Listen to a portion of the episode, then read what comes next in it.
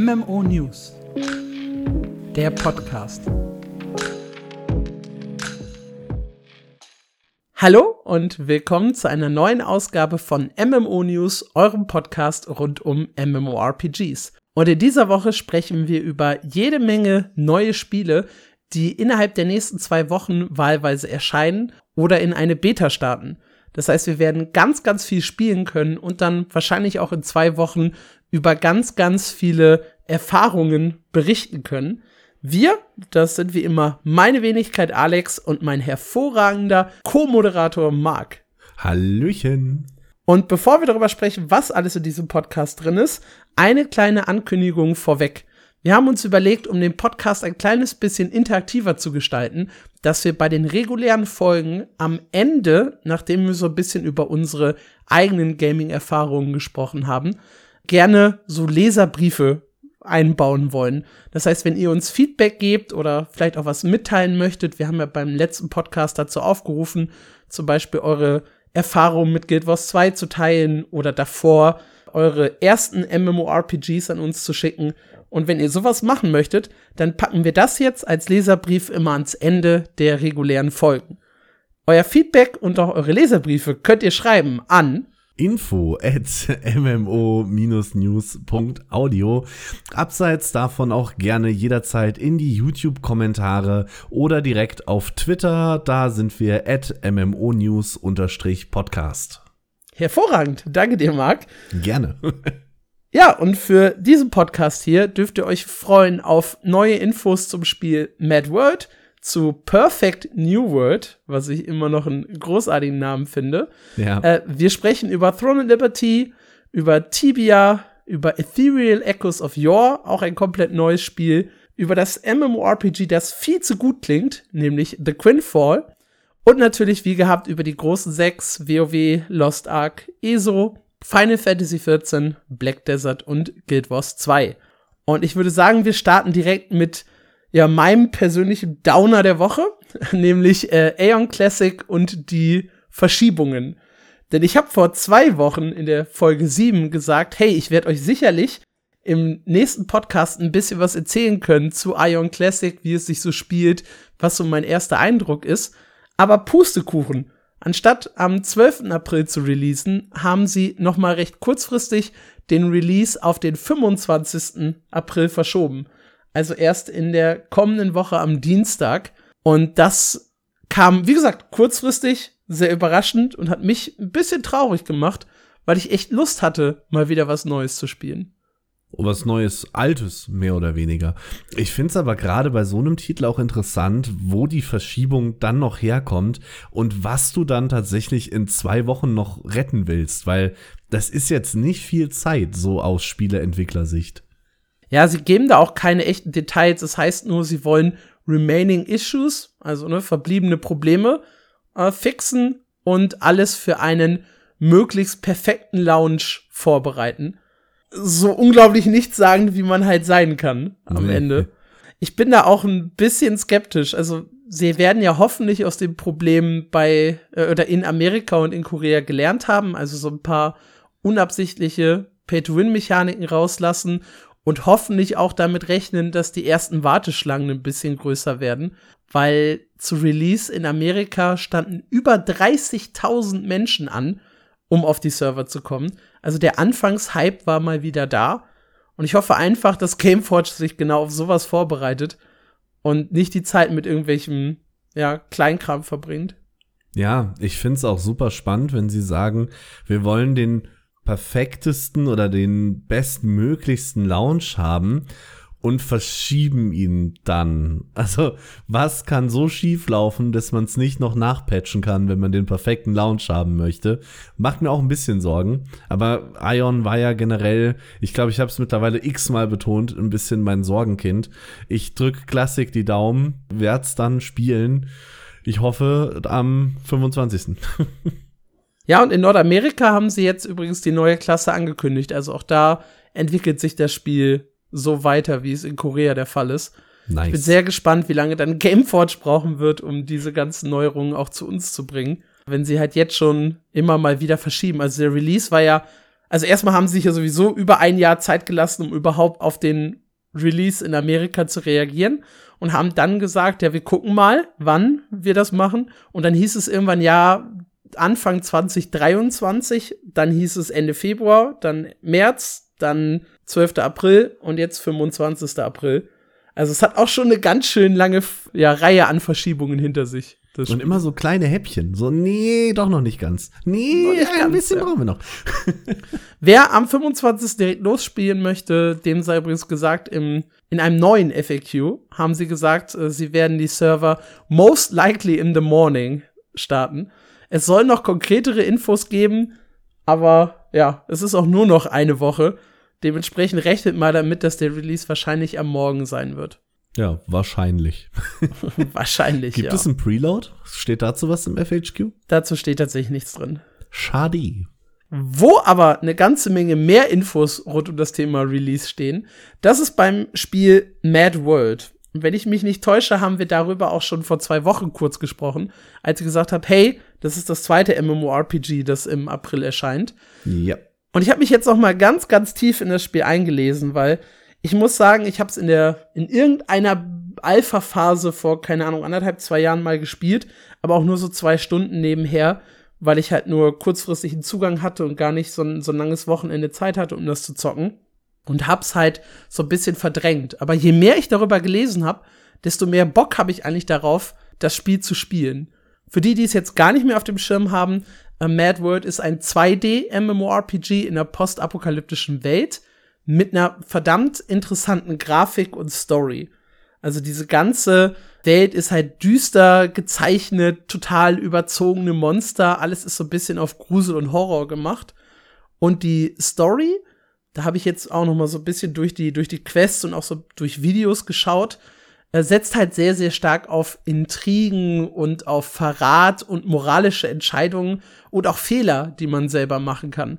Es kann halt sein, dass man in der Quest irgendwo eine Entscheidung trifft, jemanden am Leben zu lassen und der einem dann hintenrum eine Quest später dann ermeuchelt. Hm. Was blöd ist.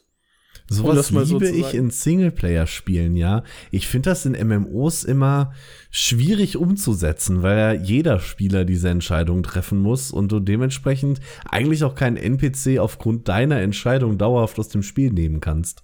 Ja, aber es sind schon so ein paar interessante Sachen dabei. Wenn ich zum Beispiel einen, eine neue Zuflucht betrete, also die ganze Welt ist überlaufen von Dämonen und es gibt halt so ein paar sichere Zufluchten, wo man dann eben auch äh, Quests und Händler und sowas findet. Und es gibt eine Zuflucht noch relativ am Anfang, innerhalb der ersten drei, vier Spielstunden, wo man dann den Bürgermeister trifft und der gibt einem direkt Anweisungen, was man zu tun hat. Und lehnt man diese Anweisung ab, dann wird man halt erstmal aus dem Dorf rausgeworfen. Was nice. ich super finde. Ja. Und dann hat man halt die Chance, sich später noch mal dahin zurückzukämpfen über Umwege. Oder man sagt halt von Anfang an, hier, ich beug mich und erledige in Knechtschaft die Aufgaben, die du mir aufträgst. Und dann darfst du halt ein bisschen länger in diesem Dörfchen verweilen. Das ist ein cooler Ansatz. Ja, total. Also die sagen auch von sich aus, die Entwickler, uns ist Story sehr, sehr wichtig. Und ja, ihr sollt eine echt gute narrative Erfahrung haben. Und das hat mich in den ersten Videos jetzt wieder echt überzeugt und gepackt. Ich weiß gar nicht, ob ich die in dem Alpha-Test einfach so übersehen habe, ignoriert habe. Aber das, was ich an Videos gesehen habe, meine Güte, hat das Bock gemacht. Ja, man neigt ja häufig ein bisschen dazu, gerade bei Tests auch einfach die, gerade wenn es nur Textboxen sind, einfach mal wegzuskippen. Mhm. Ich finde auch, das klingt super spannend vom Setting her, von der Story her. Ich glaube nur, sie verlieren mich persönlich bei 2D. Ich tue mir da ganz schwer mit, mich mit sowas anzufreunden. Ja, ich habe mir das, das, das Kampfsystem ist tatsächlich was, wo ich auch sehr, sehr unsicher bin. Eigentlich müsste es dir auf jeden Fall mehr liegen als mir in der ISO-Perspektive hin und her zu laufen und so ein bisschen ein Action-Kampfsystem zu haben, mit kleiner Ausweichrolle, mit verschiedenen Fähigkeiten, die man halt einsetzen kann. Aber, aber äh, dann wirklich ISO-Perspektive oder so ein straight äh, 2D-Side-Scroll-Ding? Äh, Nee, nee, du kannst auch nach hinten laufen. Also du bewegst dich nicht, nicht Sidescroller-mäßig, sondern du bewegst dich über die Map rauf, runter, links, rechts. Mhm. Nur halt in wirklich so einer ganz platten von, von oben Sicht. Und nicht so ein, so ein 3D, wie du es in Lost Ark hast. Ah, ja, okay, ich weiß, was du meinst. Dann geht's vielleicht sogar. Ich hatte jetzt an sowas wie ein Shovel Knight oder so gedacht oder Ori, aber ich werde es versuchen, weil ich habe echt Bock auf ein MMO mit Story. Mit wirklich guter Story vor allem, weil Story haben sie ja alle irgendwie. Aber ob ich jetzt den 754. bösen Drachen kaputt hauen muss, weil er halt ein Drache ist. Ich mag allein das Dämonen-Setting. Das wird, finde ich, viel zu selten genutzt für MMORPGs. Es könnte mehr Horrorspiele geben in dem Genre. Absolut. Da gab es mal ein uraltes MMORPG und ich bereue gerade fast diesen Satz anzufangen, weil ich nicht mehr auf den Namen komme. Memento Mori hieß das Spiel nämlich. Haha. So. War mir jetzt noch wichtig, dass ihr das wisst, dass ihr diesen äh, Namen habt. Ich glaube, das läuft sogar noch, war free to play. Spielerisch nichts Besonderes, aber hat mich vom Setting her aus genau diesen Gründen damals schon abgeholt. Was dich vielleicht auch abholen könnte, ist halt echt dieser unheimlich komplexe Talentbaum. So ein bisschen Path of Exile mäßig mit etlichen Verzweigungen und Entscheidungen, die du treffen musst und so. Ich finde das immer cool, aber so unfassbar überfordernd.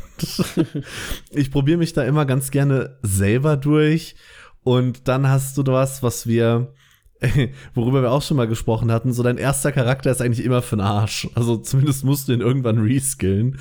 Das hatte ich in Path of Exile, das hatte ich in einem Wilson Lords of Mayhem, was ja lange nicht so komplex ist, aber auch komplex genug. Und irgendwann kommst du dann irgend immer an den Punkt, wo du denkst, irgendwie falle ich zu schnell um oder macht zu wenig Schaden und irgendwas in meinem kompletten Skilltree ist hier furchtbar falsch gelaufen. Aber es regt halt zum Experimentieren an, das gefällt mir. Was ich persönlich sehr, sehr mag, ist, dass ich wählen kann, ob ich mit Mausklicks oder mit WASD steuern möchte, weil ich bin ja ein, ein totaler WASD-Mensch. Das heißt, wir könnten hier beide auf unsere Kosten kommen. Und was halt auch wirklich gut klingt, Dungeons, Raids, Ancient Boss Fights, wo du dann wirklich 24, mindestens 24, maximal 48 Spieler haben kannst, um dich gegen diese Riesenbosse zu beweisen. Klingt für mich sehr, sehr hart. Und sie sagen auch selber, wir wollen, haben einen Hardcore-Ansatz. Man muss, man wird an Bossen failen, wenn man sie das erste Mal macht. Man muss wirklich die Bewegungen lernen, die Fähigkeiten lernen, die Abläufe lernen bis man begriffen hat, wie der Boss funktioniert, um eine Chance gegen ihn im Endgame zu haben. Nice. Und das ist ja eigentlich was, was auch dich anlächeln sollte. Komplett. So das, das, ist quasi genau die Beschreibung von einem Lost Ark Raid Boss. Ich bin ein Fan. ja, und hier wissen wir ganz, ganz konkret, 26. April, 15 Uhr deutscher Zeit geht's los. Wer ein Vorbestellerpaket kaufen möchte, äh, kann wahlweise am 23. oder am 21. April schon starten. Also für euch wenn ihr den Podcast hier direkt am Release-Tag hört, quasi schon morgen, ja, am Freitag. Äh, jeweils auch um 15 Uhr. Die Pakete sind auch, finde ich persönlich, sehr, sehr erschwinglich. 10 Euro kostet das Paket am 23. April und 50 das, wenn man wirklich sehr, sehr früh starten möchte. Und hat dann hat noch ein paar Benefits wie Skins, Währung für den Shop und Titel mit dabei, wenn man das denn möchte.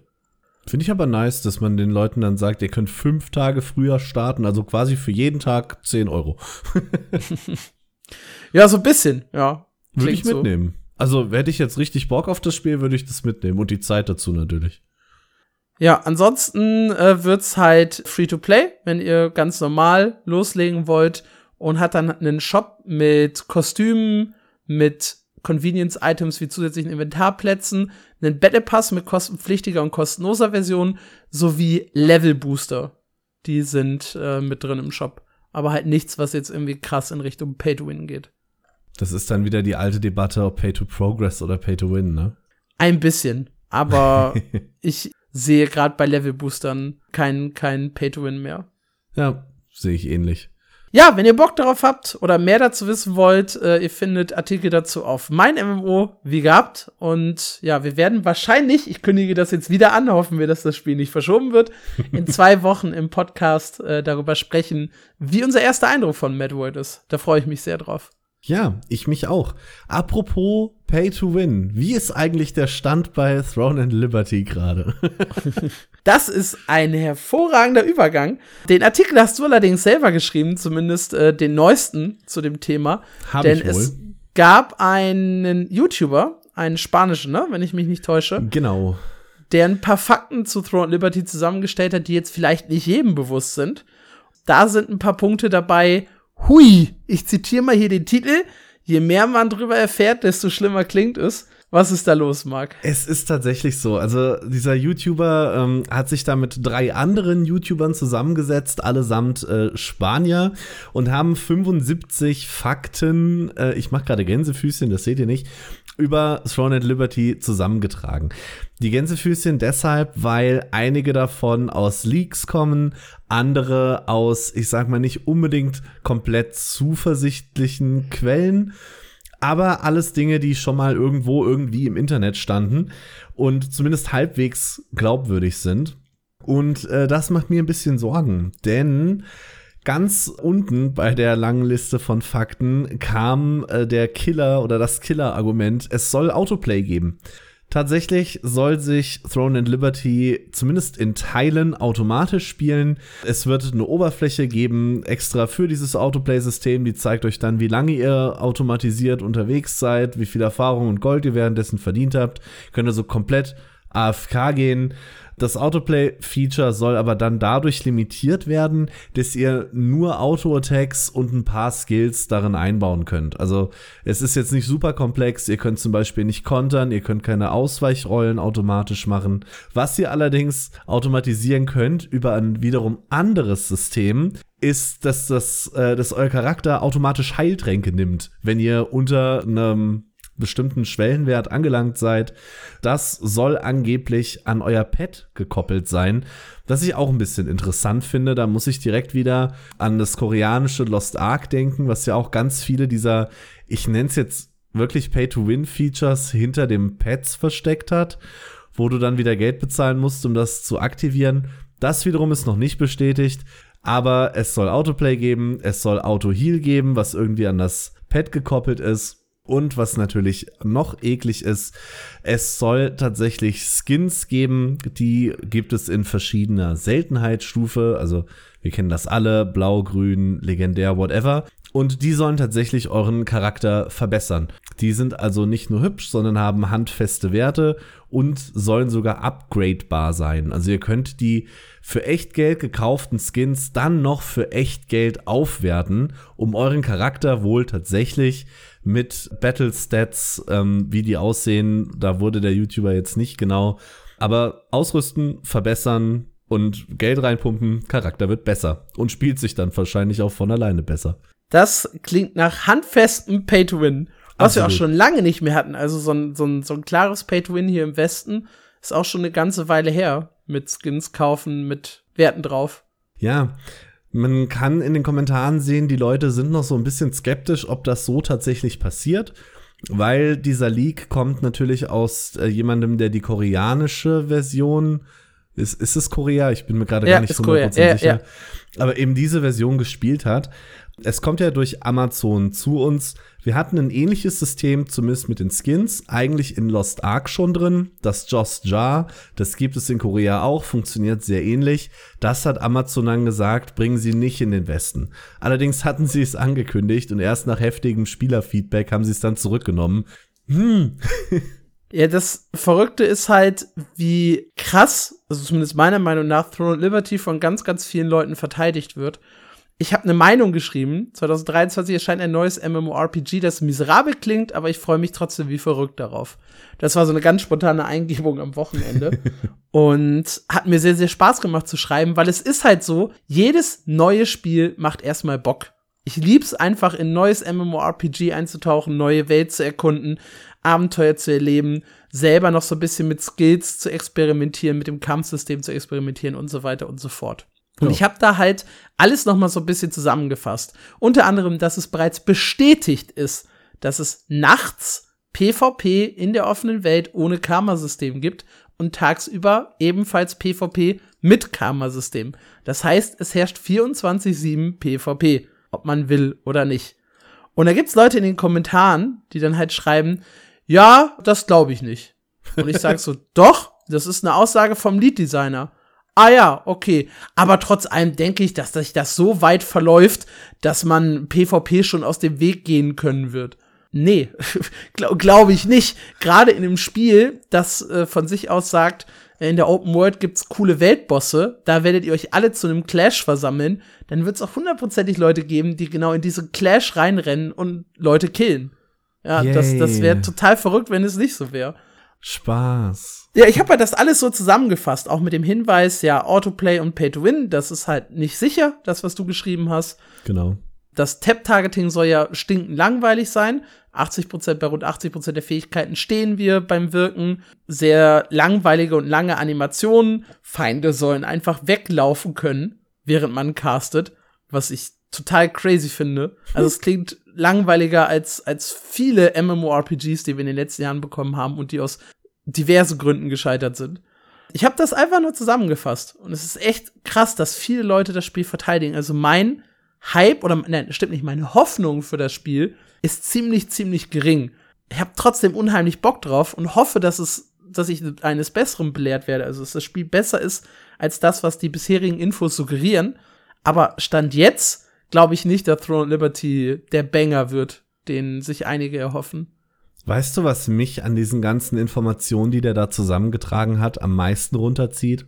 Es ist nicht das Autoplay, es ist nicht Pay to Win Nein, es ist tatsächlich der Fakt, dass du als Vogel wohl auch nicht frei fliegen kannst, sondern nur gleiten. Und ja, das, gelesen, das ja. ist voll schade, weil darauf hatte ich mich tatsächlich mit am meisten gefreut. Das fanden allerdings zumindest in den Kommentaren viele gar nicht so schlimm. Ähnlich sah es übrigens aus bei dem Upgrade-System. Da spricht man auch von Leaks, also noch nicht 100% bestätigt, klingt aber eigentlich ganz sinnvoll. Man soll seine, seinen Krempel bis plus 12 aufwerten können, aber nur bis plus 6 ist das auch sicher und danach kann euer Zeug beim Plussen kaputt gehen. Wie früher ah, eigentlich. Schrecklich. Black Desert Vibes. Das ist was, was mich persönlich gar nicht stört. Aber ich habe mitgekriegt, äh, gerade in der Lost Ark Launch Phase, wie Lost Ark zerrissen wurde wegen den Upgrade-Chancen, obwohl es nicht kaputt gehen kann, obwohl es dieses Pity-System gibt, dass es irgendwann klappt. Also kann ich mir nur ausdenken, wie der Shitstorm da aussehen wird. Ganz kurios ist ja auch noch das Thema Release-Datum.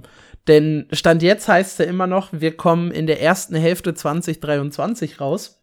Und das sind ja im Prinzip nur noch ja knapp zweieinhalb Monate, nicht mal mehr mhm. zweieinhalb Monate, in denen das Spiel erscheinen soll, ohne konkrete Infos, ohne Marketingkampagne, ohne irgendwas, wirkt schon ein bisschen suspekt.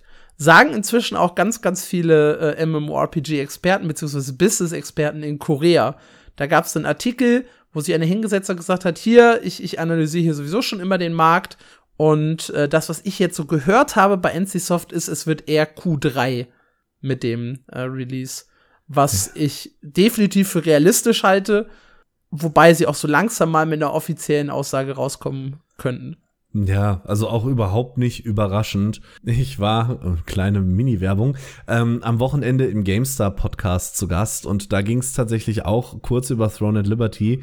Und zum Release-Datum habe ich mich ähnlich vage geäußert und habe da schon gesagt, ich glaube nicht, dass wir das in der ersten Hälfte sehen und äh, irgendwann zweite Hälfte klingt realistischer, auch wenn es noch nirgendwo offiziell steht. Ja, also stand Throne at Liberty jetzt schwierig, plus ungewisses Release-Datum gleich, ja, gleich schwierige Situation, äh, ja. wenn ihr große Hoffnungen für Throne and Liberty im Sommer hattet. Hast du denn noch große Hoffnungen für Throne and Liberty generell? Ja, also ich habe ja schon gesagt, ich freue mich drauf, das Spiel zu spielen. Ich habe Bock auf die Grafik, ich habe Bock einfach mal wieder in eine fremde Welt einzutauchen. Befürchte aber, dass es kein Mega-Hit wird, sondern hier so ein bisschen läuft wie Lineage 2 früher was ja durchaus seine Fans hat und was durchaus akzeptable Werte auch im Westen generiert hat, was so Einnahmen angeht. Aber es ist halt nicht das große Ding, was wir irgendwann mal in unsere Kategorie der Top 6 aufnehmen könnten. Und was wahrscheinlich auch für mich kein Top 10, Top 15 MMORPG wird. Also irgendwo da kann, hinter kann es sich dann vielleicht einreihen, nach dem, was ich bisher weiß. Vielleicht werde ich auch super überrascht. Und es wird das äh, beste Spiel aller Zeiten. Und wir haben einfach hier die falschen Infos bekommen. Aber nach allem, was ich bis jetzt gehört habe, ist auf jeden Fall mein Enthusiasmus weg. Mhm. Mein Hype ist halt noch da, weil ich Bock habe, es zu spielen. Aber mein Glaube daran, dass es ein richtig gutes Spiel wird, ist gerade sehr, sehr gering. Ja, geht mir leider Gottes tatsächlich ähnlich. Auch wenn ich es mir wirklich wünschen würde, weil ich Lust auf das Spiel habe. aus ähnlichen Gründen wie du. Ich habe noch so ein bisschen, und es ist komplett skurril, dass man das so sagt, wenn man New World gesehen hat, ich habe noch so ein bisschen Amazon als Hoffnungsträger. Weil wenn ich jetzt mir jetzt nur das Spiel angucke, mit den Infos, die wir bisher zusammengetragen haben, sehe ich da mehr oder weniger ein Bless Unleashed vor mir. Mhm. Mit einem relativ großen Anstieg zum Release, der dann sehr schnell droppt und äh, langsam leidend vor sich hin stirbt. Ich glaube aber fast nicht, dass, wenn sie es verhindern können, Amazon das zulassen wird. Ich bin sehr gespannt. Ein Pluspunkt, den das Spiel hat, was man auch nie unterschätzen darf, ist eine Konsolenversion ja. Das heißt, der Markt an sich ist erstmal größer von potenziellen Spielern. Plus, auf den Konsolen gibt's halt nicht so viele MMORPGs. Das heißt, wenn du da zum Beispiel ein gutes Kampfsystem hinbekommst, also für, für Konsolenspieler, dann äh, hast du schon ein recht gutes Standing da. Also das mag vielleicht wirklich eine Chance für das Spiel sein, die Konsolenversion. Ich würde es dem Spiel gönnen. Ich drücke die Daumen.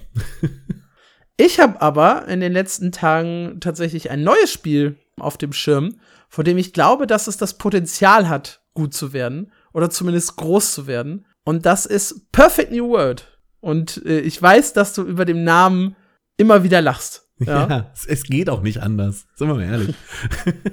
Perfect New World wird der Nachfolger von Perfect World, einem MMORPG, das ganz, ganz viele von euch wahrscheinlich schon mal gehört haben und einige vielleicht auch gespielt haben.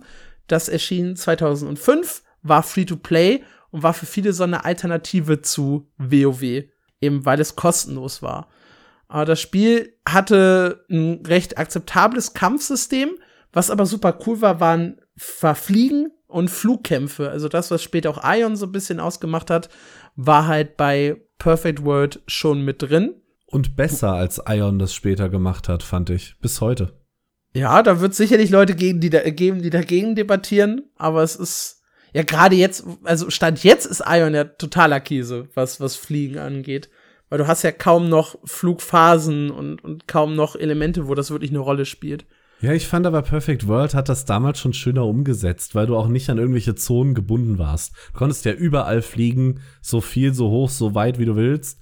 Und der Luftkampf hat damals, zumindest mir, in Perfect World schon mehr Spaß gemacht als in Ion. Lass ich jetzt mal so stehen. Ist ja ein Podcast, ist meine Meinung. Schreibt in die Kommentare, wenn ihr eine andere habt. Ja, die Entwickler, Perfect World Games, auch immer noch super, dass das so gar nicht verwirrend ist, ja, mit, mit Entwickler und Namen des Spiels gleichzeitig. äh, die haben schon vor einiger Zeit angekündigt, dass sie den Nachfolger bringen wollen und haben ihn jetzt halt vorgestellt. Perfect New World wird auf Steam kommen, setzt auf ein Action-Kampfsystem, legt einen Fokus auf Dungeons im PvE und PvP-Schlachten, offene Spielwelt und zum Beta-Test tatsächlich nur drei Klassen, die zudem alle an ein Volk gebunden sind. Also jede Klasse hat ein eigenes Volk. Die Elfen, die Mythics und die Menschen. Und die haben Zugriff auf die Klassen Berserker, Mystic Sword und Galeblade. Ja, so richtig geil klang der erste, der erste Eindruck nicht, fand ich. Also, was ich, was ich so zu Anfang gelesen habe, von dem Spiel, auch gerade eben wegen dieser drei Klassen. Und da dachte ich schon so, ja, hab's halt geschickt über den Beta-Test aufgezogen, denn schon im 4. Mai soll eine Beta auf Steam starten und die ersten Leute werden das Game zocken können auf Englisch und mit NDA drauf. Also da, selbst wenn wir spielen dürften, dürften wir euch nichts von im Podcast erzählen. Ja, und dann kam ein zweites Video zu Perfect New World. Und da gab's dann eine Menge Gameplay zu sehen, auch mit ein bisschen Commentary, wo ein Typ dann erklärt, äh, was eben alles in dem Spiel drin sein soll. Und da hat's mich so ein bisschen gecatcht. Vielleicht auch wieder ist es nur dieser Wunsch, dass das ein neues, gutes Spiel wird, weil optisch sieht's halt genauso aus wie Swords of Legends Online. Also wirklich, ich sehe da keinen großen Unterschied, auch wenn ich mir die Städte angucke und sowas. Ich find's von der von den Grafikdetails ein Ticken hübscher tatsächlich. Okay. Zumindest in den Videos. Um, ähm, was, was, was mich halt so ein bisschen begeistert hat, waren die, die Gebiete, die halt in der Beta spielbar sind. Weil sie alle was Einzigartiges hatten. Und ich mag's, wenn Gebiete so, so was ganz Besonderes sind. Zum Beispiel Mechanopolis ist ein Gebiet und das ist ein riesiges Jumping-Puzzle. Also du läufst durch so eine Welt, um dich herum sind nur irgendwie Sterne und äh, Abgründe und hüpfst so von Stein zu Stein. Dann ist da noch eine riesige Drachenkreatur, die um dich rumfliegt. das sieht irgendwie total abgedreht aus, das Gebiet. Das hat mich gecatcht, dann hatte die Stadt halt so Theme-Punk-Elemente. Ein Gebiet soll halt einen großen Fokus auf Bosse legen. Das andere Gebiet ist eher so ein bisschen, ja, äh, gemütlich, ist die Fishing Village, da wo man halt auch so ein bisschen craftet und, und Zeit verbringt. Und das hat mich so ein bisschen angelockt irgendwie. Diese unterschiedlichen Gebiete mit echt komplett unterschiedlicher Grafik, Stimmung und unterschiedlichen Inhalten. Gibt dir so ein bisschen Guild Wars 2 Vibes, ne? ja, so ein kleines bisschen, aber mehr ich, ich weiß gar nicht, was für Vibes es mir gibt, aber ich mag es, diese Vorstellung, einfach in viele unterschiedliche Welten eintauchen zu können. Ja, absolut. Also ich bin wirklich äh, voller Hoffnung, in diese Beta reinzukommen. Ich habe Lust auf das Ding, weil ich hatte damals schon so viel Spaß an Perfect World, auch wenn das Spiel damals nicht so gut war, außer das Fliegen, ich erwähnte es gerade.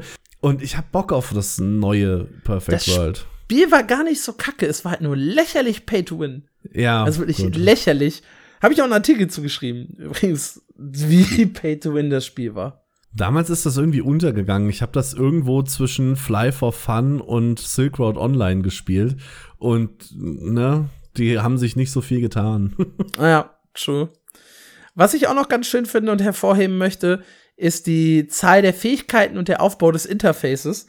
Weil der hat mich so ein bisschen an, an Guild Wars 2 erinnert. Links sechs Fähigkeiten, rechts sechs Fähigkeiten. Dazu äh, F1 bis F4 für Consumables, also Buff Food und ja, Potions. Und dazu noch zwei Pet-Fähigkeiten. Das sind also, sage und schreibe, 14 Fähigkeiten, mindestens 14 Fähigkeiten, denn die haben auch gesagt, wenn wir dann äh, Gegner in die Luft schleudern äh, oder wenn wir bestimmte Kombos einsetzen, dann verändern sich äh, die Fähigkeiten auch ein kleines bisschen und es gibt ein Talentsystem, mit dem man die Fähigkeiten dann nochmal in bestimmte Richtungen justieren kann, wie man das gerne haben möchte. Aber wir hatten lange kein MMORPG mehr, das so viele Fähigkeiten hatte. Also Bless Unleashed hatte ganz wenige Fähigkeiten, New World hat ganz wenige Fähigkeiten, Blue Protocol wird ganz wenige Fähigkeiten haben, Throne of Liberty wird nur sechs Fähigkeiten haben. Und das ist crazy, dass ich sage, 14 ist viel, ja. Ja. Eigentlich, wenn man so an alte Tap-Targeting-Spiele denkt, weiß nicht, WoW, SWTOR, Rift, die haben dich ja zugeschmissen mit 20, 30, 40 Fähigkeiten. Perfect New World hat verhältnismäßig viele. Ich finde 14 aber auch eine gute, eine gute Mitte, würde ich fast sagen. Also New World hatte mir immer so ein bisschen zu wenig. Bei Lost Ark hast du ja acht Fähigkeiten. Da denke ich mir manchmal, ein oder zwei mehr hätten es jetzt getan. Also 14, ne, holt mich ab. Alles an dem Ding holt mich ab. Das ist geil. Einzig wirklich, was, was mich so ein bisschen abschreckt, sind diese drei Klassen, was ich sehr, sehr wenig finde, gebunden an drei Völker. Ja gut, aber da, wir haben ja jetzt nur in der Beta die drei Klassen, oder? Soll das Final genau. mit drei Klassen? Nee. Nee, der hat extra gesagt, das ist vorläufig für die Beta, die Zahl der Klassen. Äh, es sollen weitere folgen. Ähm, ist halt die Frage, ob bis zum Release, ob nach dem Release, aber er hat halt gesagt, ne, es sollen weitere folgen. Und die Performance war so ein bisschen ein Problem. Also erstmal crazy die Systemanforderungen, die das Spiel hat ich auch super. Ich habe es einem Kollegen gelinkt und gesagt, guck mal, wie hoch das ist. Und der sagt, ja, Moment, das, das äh, geile Singleplayer-Spiel, das ich hier spiele, hat dieselben Anforderungen. Ja, aber für ein MMORPG sind die verdammt hoch. Ja. Ein i7 Mindest, Mindestanforderung der zehnten Generation könnte ich jetzt hier nicht bieten. Ich habe nur siebte. Eine Nvidia GeForce RTX 2060. Okay, ich bin mit einer 360 da drüber. Aber eine, eine 260 hat halt auch nicht jeder. Und meine 360 ist auch die, äh, die äh, empfohlene Voraussetzung, stand jetzt. Das ist schon krass. Ja, das ist sehr, sehr hoch. Also zum Vergleich, WoW braucht eine GTX 900er Serie als Grafik und einen Prozessor der vierten Generation. GW2 sagt äh, eigentlich Hauptsache ein Prozessor drin. Und ne, die haben als Mindestvoraussetzung eine Nvidia GTS 250. Ach du Scheiße. Ich weiß gar nicht, aus, aus welchem Jahrhundert die ist. Und auch äh, New World hat deutlich geringere Anforderungen in der GTX äh, 670 und einem Prozessor der zweiten Generation. Und TL setzt auf sechste Generation und GTX 1060. Also vollkommen surreal eigentlich für ein MMORPG, was Perfect New World da Absolut. haben möchte. Die GTS 240 kommt übrigens aus 2009. Ich habe das gerade für dich herausgefunden. Dankeschön. Es war die 250, aber ist trotzdem gut. Ja, nah dran. wird halt irgendwo in derselben Region Ja, von, den- von den. Jahren verortet sein. Und es ergibt ja auch Sinn. MMORPGs müssen möglichst zugänglich sein, eine möglichst breite Masse an, an Spielern abholen und eben nicht nur die Cracks, die High-End-PCs haben. Deswegen sind die eigentlich alle sehr, sehr weich, was die Anforderungen angeht. Also auch ein BDO oder sonst irgendwas. Also keins kommt auch nur ansatzweise an das ran. Jetzt sagen die Entwickler selber, sie schrauben es vorsichtshalber so hoch, damit halt in der Beta keiner enttäuscht ist. Kann also sein, dass das noch nach unten korrigiert wird mit späteren Performance-Anpassungen. Aber es ist auf jeden Fall erstmal eine Hausnummer, die sie da aufgeschrieben haben. Würde mich aber an sich nicht stören. Also, ich hätte Lust auf ein MMO mit richtig hübscher Grafik, was dann auch entsprechende Systemforderungen hat. Klar, wirtschaftlich vielleicht nicht die allerbeste Entscheidung, aber wenn du dir jetzt zum Beispiel die Verkaufszahlen von einem Hogwarts Legacy anguckst, die Masse scheint ja da zu sein, die diese Hardware hat. Weißt du, was ich meine? Mhm. Ja, Also, vielleicht geht's auf und wir kriegen ein MMO mit richtig geiler Grafik. Würde mich freuen. Ja, das war erstmal der Ausblick der neuen Spiele Highlights. Kommen wir zu zwei kleinen süßen Nebenstories, die wir uns noch rausgesucht haben, die wir euch aber nicht vorenthalten möchten. Und zwar einmal dein EVE Online. Ja, Eve Online ist berühmt für absurde Geschichten. Jetzt ist aber was passiert, was ich so toll fand. Ähm, ich habe mir gerade den Artikel hier nebenbei mit aufgemacht, damit ich da nichts durcheinander bringe. Es geht tatsächlich darum, dass ein einziger Typ in Eve Online, also er hatte den Plan, hat dann einen Komplizen dazugeholt, also genau genommen waren es zwei, äh, über 20.000 Euro Wert an Ingame-Währung erbeutet haben. Und das ist erstmal eine Hausnummer. Wenn man an Eve denkt, denkt man natürlich an riesige Weltraumschlachten, die man dafür vermutlich gewonnen haben muss. Und das ist das Absurde. Nein, kein einziges Schiff wurde zerstört. Nein, im Gegenteil, er hat sich eine Gilde erschlichen und hat deren Vorräte geplündert. Das Ganze war der Reddit-User Flamhill, der hat das äh, breit auf Englisch erklärt. Ähm, findet ihr auch im Reddit, ist riesig durch die Decke gegangen. Ich versuche das einmal kurz für euch zusammenzufassen. Die Website PC Gamer schreibt dazu übrigens, es ist der größte Raub in der Geschichte von EVE Online. Dazu habe ich bei der Recherche jetzt keine weiteren Quellen gefunden, aber allein für die Awesomeness muss man das fast einmal so stehen lassen. Und zwar hat dieser Spieler sich vorgenommen, der Allianz Pandemic Horde Corporation mal richtig eins auszuwischen, weil die auch nicht so ganz den geilsten Ruf in dieser ganzen Geschichte haben. Und er hat sich überlegt, wie kann er das am besten machen? Und dann kam er auf die Idee, er könnte ja Leiter von einer Gilde werden, die Zugriff auf die monetären Mittel dieser Allianz hat. Und so fing sein ganzer Plan also an. Und die Gilden in EVE Online funktionieren ein bisschen anders wie in den meisten MMORPGs. Das sind nämlich Corporations. Und Corporations, also Firmen, können Aktien verkaufen. Wie viele Aktien das sind, äh, legt der Leiter beim Erstellen einer solchen Corporation fest. Und äh, laut den Kommentaren muss äh, beim Erstellen damals schon einiges schiefgelaufen sein und es ist sehr, sehr lange nicht aufgefallen. Aber tatsächlich hatte dieser User Flamhill eben noch 1000 Aktien einer Gilde innerhalb dieser Allianz.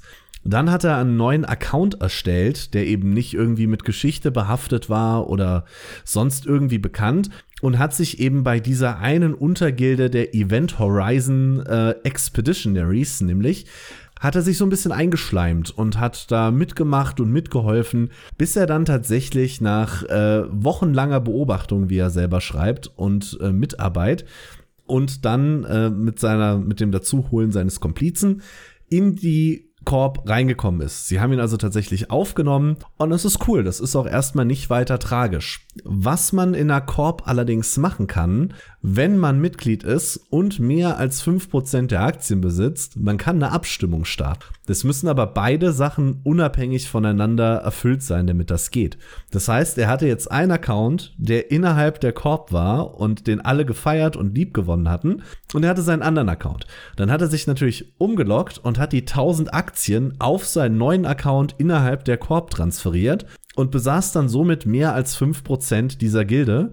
Und weil er die wochenlang durchsucht und angeguckt und studiert hat, wusste er genau, wann die Leute am meisten online sind und offline sind und hat eine Abstimmung gestartet, sich selbst zum neuen Chef zu machen. Diese Ab äh, Abstimmung dauert 72 Stunden und mehr als 50 Prozent der Teilnehmenden müssen Ja voten, damit das durchgeht. Er hat sich natürlich selber zum Chef gewotet und sein Komplize hat ihn zum Chef gewotet. Und dann haben sie 72 Stunden lang gewartet und tatsächlich hat niemand der 297 restlichen Mitgliedern auf Nein gedrückt. Mit zwei Votes und 100% Zustimmung wurde Flamhill dann Chef der Gilde Event Horizon Expeditionaries und äh, in einer relativ kurzen Aktion danach hat er sämtliche Machthaber der Gilde ihrer Mächte entrissen, alle CEOs entlassen, alle Directors gefeuert, äh, alle Sachen geplündert, die diese Gilde hatten. Es war sehr viele liquide Mittel, es waren viel Material, es waren viele Schiffe insgesamt 2,23 Trillionen ISK, also diese Ingame-Währung. Mit ISK kann man sich auch die Echtgeldwährung Plex kaufen und wenn man das eben tun würde, mit echtem Geld auf die gleiche Plex-Menge zu kommen, hat der User etwa 22.500 Dollar erbeutet von dieser Gilde. Und das finde ich eine so wunderschön absurde Geschichte, dass ich sie mit euch teilen wollte dass da halt echt keiner auf Nein geklickt hat, ist schon echt kurios. Es ist so genial, wirklich. ja, herzlichen Glückwunsch an die Person. Tatsächlich genialer Trick, um sich eine Gilde unter den Nagel zu reißen, beziehungsweise eine, eine Corporation, mit der coole soll glücklich werden. Er hat ja auch was investiert. Ist ja jetzt nicht so, als dass er das irgendwie mit, mit einem kurzen Trick in 10 Minuten hatte, sondern er brauchte ja zwei Accounts, er brauchte Zeit, um sich beliebt zu machen, äh, um da irgendwie, ne, mit in die oberen Ränge überhaupt erst aufgenommen zu werden. Hat dann studiert, wann die Leute online und offline sind. Also Respekt. Da Hammer. ist auch wirklich Arbeit drin. Hammer. Und dann geht dieser absurde Plan am Ende auch noch auf, weil wirklich von 297 Mitgliedern keiner online ist, um auf Nein zu drücken. Das ist der Hammer. Ja. So viel zu dem wunderbaren Eve Online. Du hast uns noch eine schöne Geschichte aus Tibia mitgebracht. Jawohl, mehr gesagt aus Regensburg, ähm, denn da sitzt das Studio hinter Tibia. Das ist nämlich eine äh, deutsche Firma, Kipsoft, die man oft so nicht auf dem Schirm hat.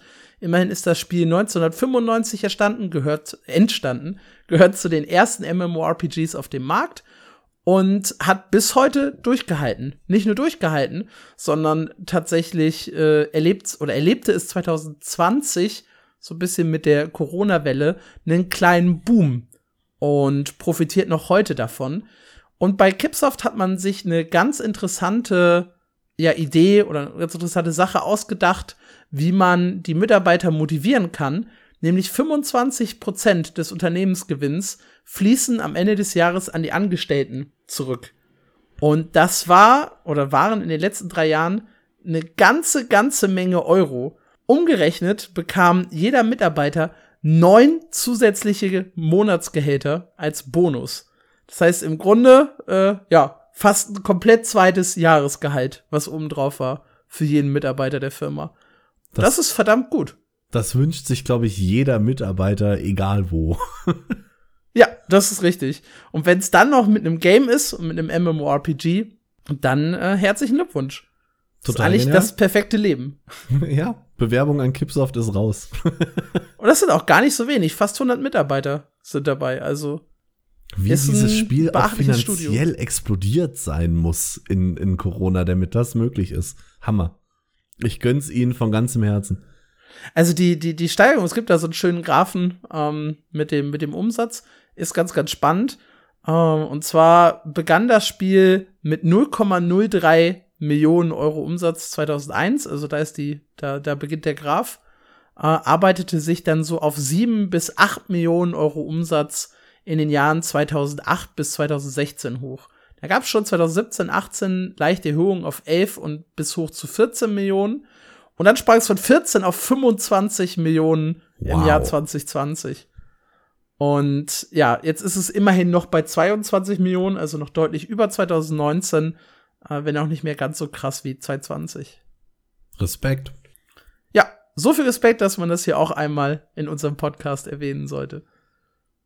Ja, dann haben wir noch drei kleinere Indie-News äh, für euch in dieser Woche. Beginnen mit dem Spiel Ethereal Echoes of Yore. Das ist ein neues MMORPG, das schon am 1. Mai starten wird auf Steam. Und das ist ein Spiel mit so einer ganz einfachen, ja, ich sag mal, Polygon-Grafik. Also man sieht diese, keine Ahnung, 64 Elemente, die, aus der der Charakter besteht. Und auch sonst ist es grafisch absolut kein Highlight. Was es aber cool macht, ist, es ist ein Hardcore-Spiel. Also, wie früher soll das Spiel große Herausforderungen bieten. Solltet ihr sterben, verliert ihr etwa eure komplette Ausrüstung. Und die lässt sich dann auch von anderen Spielern einsammeln, äh, weswegen es wahlweise nützlich sein kann, einen Freund dabei zu haben, der alles einsammelt, oder ihr verliert das Ganze halt an einen anderen Spieler. Ähm, es gibt sowohl PvP als auch PvE-Inhalte. So, so gibt es zum Beispiel acht Dungeons im Endgame und eine Story mit 100 Quests. Raids und Weltbosse sind geplant. Aber PvP spielt eben auch eine sehr wichtige Rolle, wie das so oft der Fall ist. Ich habe Ethereal Echoes of Yore tatsächlich in einer ganz frühen Alpha-Phase auch mal gespielt, wie ich irgendwie fast jedes MMORPG, was da draußen existiert, mal gespielt habe. Äh, und ich erinnere mich halt daran, dass die Grafik und dieses ganze Gameplay mich so überhaupt nicht angesprochen hat, weil auch das ist halt wieder ein ISO-Perspektivenspiel. Und ja, wie ihr inzwischen wisst, ISO-Perspektive ist nicht so ganz meins. Ja, ich habe zu dem Spiel tatsächlich erschreckend wenig zu sagen. Was ich euch aber ähm, nahelegen kann, wenn ihr mal grinsen wollt. Ganz abseits von dem Spiel selber haben die Entwickler oder eben der Account Echoes of Yore einen super coolen Twitter-Auftritt, über den ich ständig lachen muss. Das ist äh, ganz witzig. Okay, warum musst du lachen? Weil die ständig Memes von sich selber posten und sich von den Spielern auch so ein bisschen auf den Arm nehmen lassen. Das finde ich ganz sympathisch. Ja, okay. Äh, ja. Äh, das kann man ihnen auf jeden Fall hoch anrechnen. Überhaupt generell auch, was, wie die Entwickler kommunizieren im Discord und so, das ist ganz nett. Und das Spiel, ja, sieht halt auch ganz okayisch aus, wenn man das denn möchte.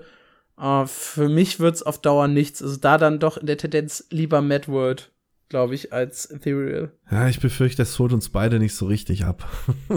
Es gibt aber auch Stimmen. Unter dem Trailer auf YouTube hat auch äh, unsere Kollegin Annie, die die News dazu geschrieben hat, rausgesucht, die sich echt darauf freuen und die auch hoffen, dass das Spiel noch mehr Aufmerksamkeit bekommt. Also ja, wir werden es auf Steam im Blick behalten. Sollten die Reviews explodieren, äh, schauen wir auf jeden Fall rein. Vielleicht schaue ich auch so zwischendurch mal rein. Aber es ist halt echt eine Menge los dann jetzt. Ion Classic, äh, Perfect New World Beta, äh, Mad World, Ethereal Echoes of Yore. Also wenn ihr Indie-Spiele mögt, habt ihr einen echt guten April und Mai vor euch. Die Zeit eures Lebens quasi. Das ist ein bisschen weit gegriffen. Ja, aber man muss ja auch mal ein bisschen Euphorie reinbringen, wenn wir jetzt hier schon so, oh, ja, Grafik, ne? Sollen wir mal richtig Euphorie reinbringen? Mach mal. Erzähl uns. Erzähl uns von dem Spiel, das niemals real werden darf. Kann. The Quinfall, das MMORPG, das wir uns alle wünschen. Ich glaube, wir haben schon zwei in zwei Podcasts darüber gesprochen, aber wir tun es noch ein drittes Mal, denn es gibt ein neues FAQ. Um euch aber noch mal kurz abzuholen, es ist ebenfalls ein Indie-Spiel, das im ersten Trailer verdammt hübsch aussah, das actionreiche Kämpfe versprochen hat, das im Grunde alles versprochen hat, was ihr wollt. Riesige Bosskämpfe, Dungeons, ihr könnt eure eigene Taverne leiten, es gibt ein Kartenspiel, es gibt PvP für die Leute, die Bock drauf haben. Eigentlich gab's alles in dem Spiel. Was gab's nicht, Marc? Was hast du vermisst in Grinfall? Nichts. Nichts, gar ja. nichts. Dieses Spiel sieht viel zu gut aus. Ja, und auch das, was sie jetzt im FAQ geschrieben haben, im neuen, klingt ebenfalls noch verdammt gut. Max-Level, also Kleinigkeiten einfach nur einmal aufgezählt. Äh, Max-Level wird 50. Es soll, es gibt keine Klassen, das wussten wir schon, aber sie haben jetzt noch mal die Waffen genannt und es klingt da halt schon ziemlich wie, wie New World. Also Schwert und Schild, Zweihandschwert, Speer, Bogen, Stab, Axt, Armbrust, Bogen und Dolch. Bogen hatte ich schon, ich habe es glaube ich zweimal gesagt. Egal. Doppelbogen. Ähm, Doppelbogen. und äh, es soll bis Ende 2023 auf jeden Fall eine Closed Beta geben. Und dieser Beta-Test wird auch komplett kostenlos sein.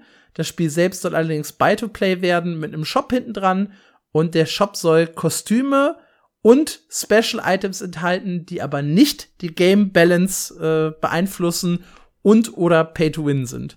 davon wollen sie bewusst die Finger lassen. Und ja, wir haben, wie gesagt, schon aufgezählt, dass das Spiel echt viele Dinge richtig gut machen will. Ähm, was uns halt sehr, sehr skeptisch macht, ist die Tatsache, dass das erst recht kurz in Entwicklung ist und von einem sehr, sehr kleinen, nischigen, ich glaube, türkischen Studio umgesetzt wird. Also es ist eigentlich kein Triple-A-Budget für das Spiel drin, obwohl echt alles drin sein soll. Oh, dynamisches Wettersystem hatten wir übrigens äh, nicht äh, erwähnt, was sie auch noch mit drin haben wollen, was so ähnlich funktionieren soll wie Throne and Liberty. Reittierzucht, Housing, ich gehe gerade noch mal die News durch. und ein sehr interessantes Setting, ne? Mittelalter, aber trotzdem Luftschiff und Eisenbahn, was man jetzt auch nicht so in jedem Spiel drin hat. Das kann nicht funktionieren. Ich weiß halt echt nicht, woher sie einfach diese, also erstmal diesen kompletten Umfang stemmen wollen und das dann halt auch noch grafisch und gameplay-technisch ordentlich umzusetzen. Das klingt wie tausend Luftschlösser, die sie da gebaut haben. Absolut. Weil du brauchst ein Triple-A-Budget und du hast gerade noch mal gesagt, die haben so nebenbei erwähnt ein dynamisches Wettersystem, also quasi das Hauptfeature von Throne and Liberty, was seit Jahren und Jahren in Entwicklung ist. Aber das packen die einfach mal so dazu, weil sie es offenbar können. Ich bin, ja, da ich wäre so gerne gehypt, aber das kann nicht klappen ist, das Geilste ist halt wirklich, dass sie das Besitz von Tavernen und eigenen Shops und äh, eigenen Quests so halt im Nebensatz verpackt haben. Also sollst auch Spieler äh, anheuern und bezahlen können dafür, dass sie zum Beispiel auf deiner Farm ernten und dir das in die Truhe packen oder so. Das äh, soll ja auch noch mit drin sein, ne? Das dürfen wir nicht vergessen. Also es ist super vollgepackt mit allen Features, die man halt so im Kopf hat. Uh, ja. Das neue FAQ-Set macht genau da weiter, wo das Spiel quasi vorher aufgehört hat. Aber ja, wir glauben es erst, wenn wir es wirklich selber gespielt haben, Ende 2023. Ja, da soll dann vorher, die Beta starten. Ja, vorher ist das ein absolutes Traumspiel, das so nie erscheinen wird.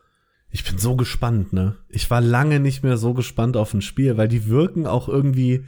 Also, manchen Spielen, ohne jetzt gemein sein zu wollen, siehst du ja an, dass das Scam ist. Aber die wirken irgendwie, als meinen die das ernst.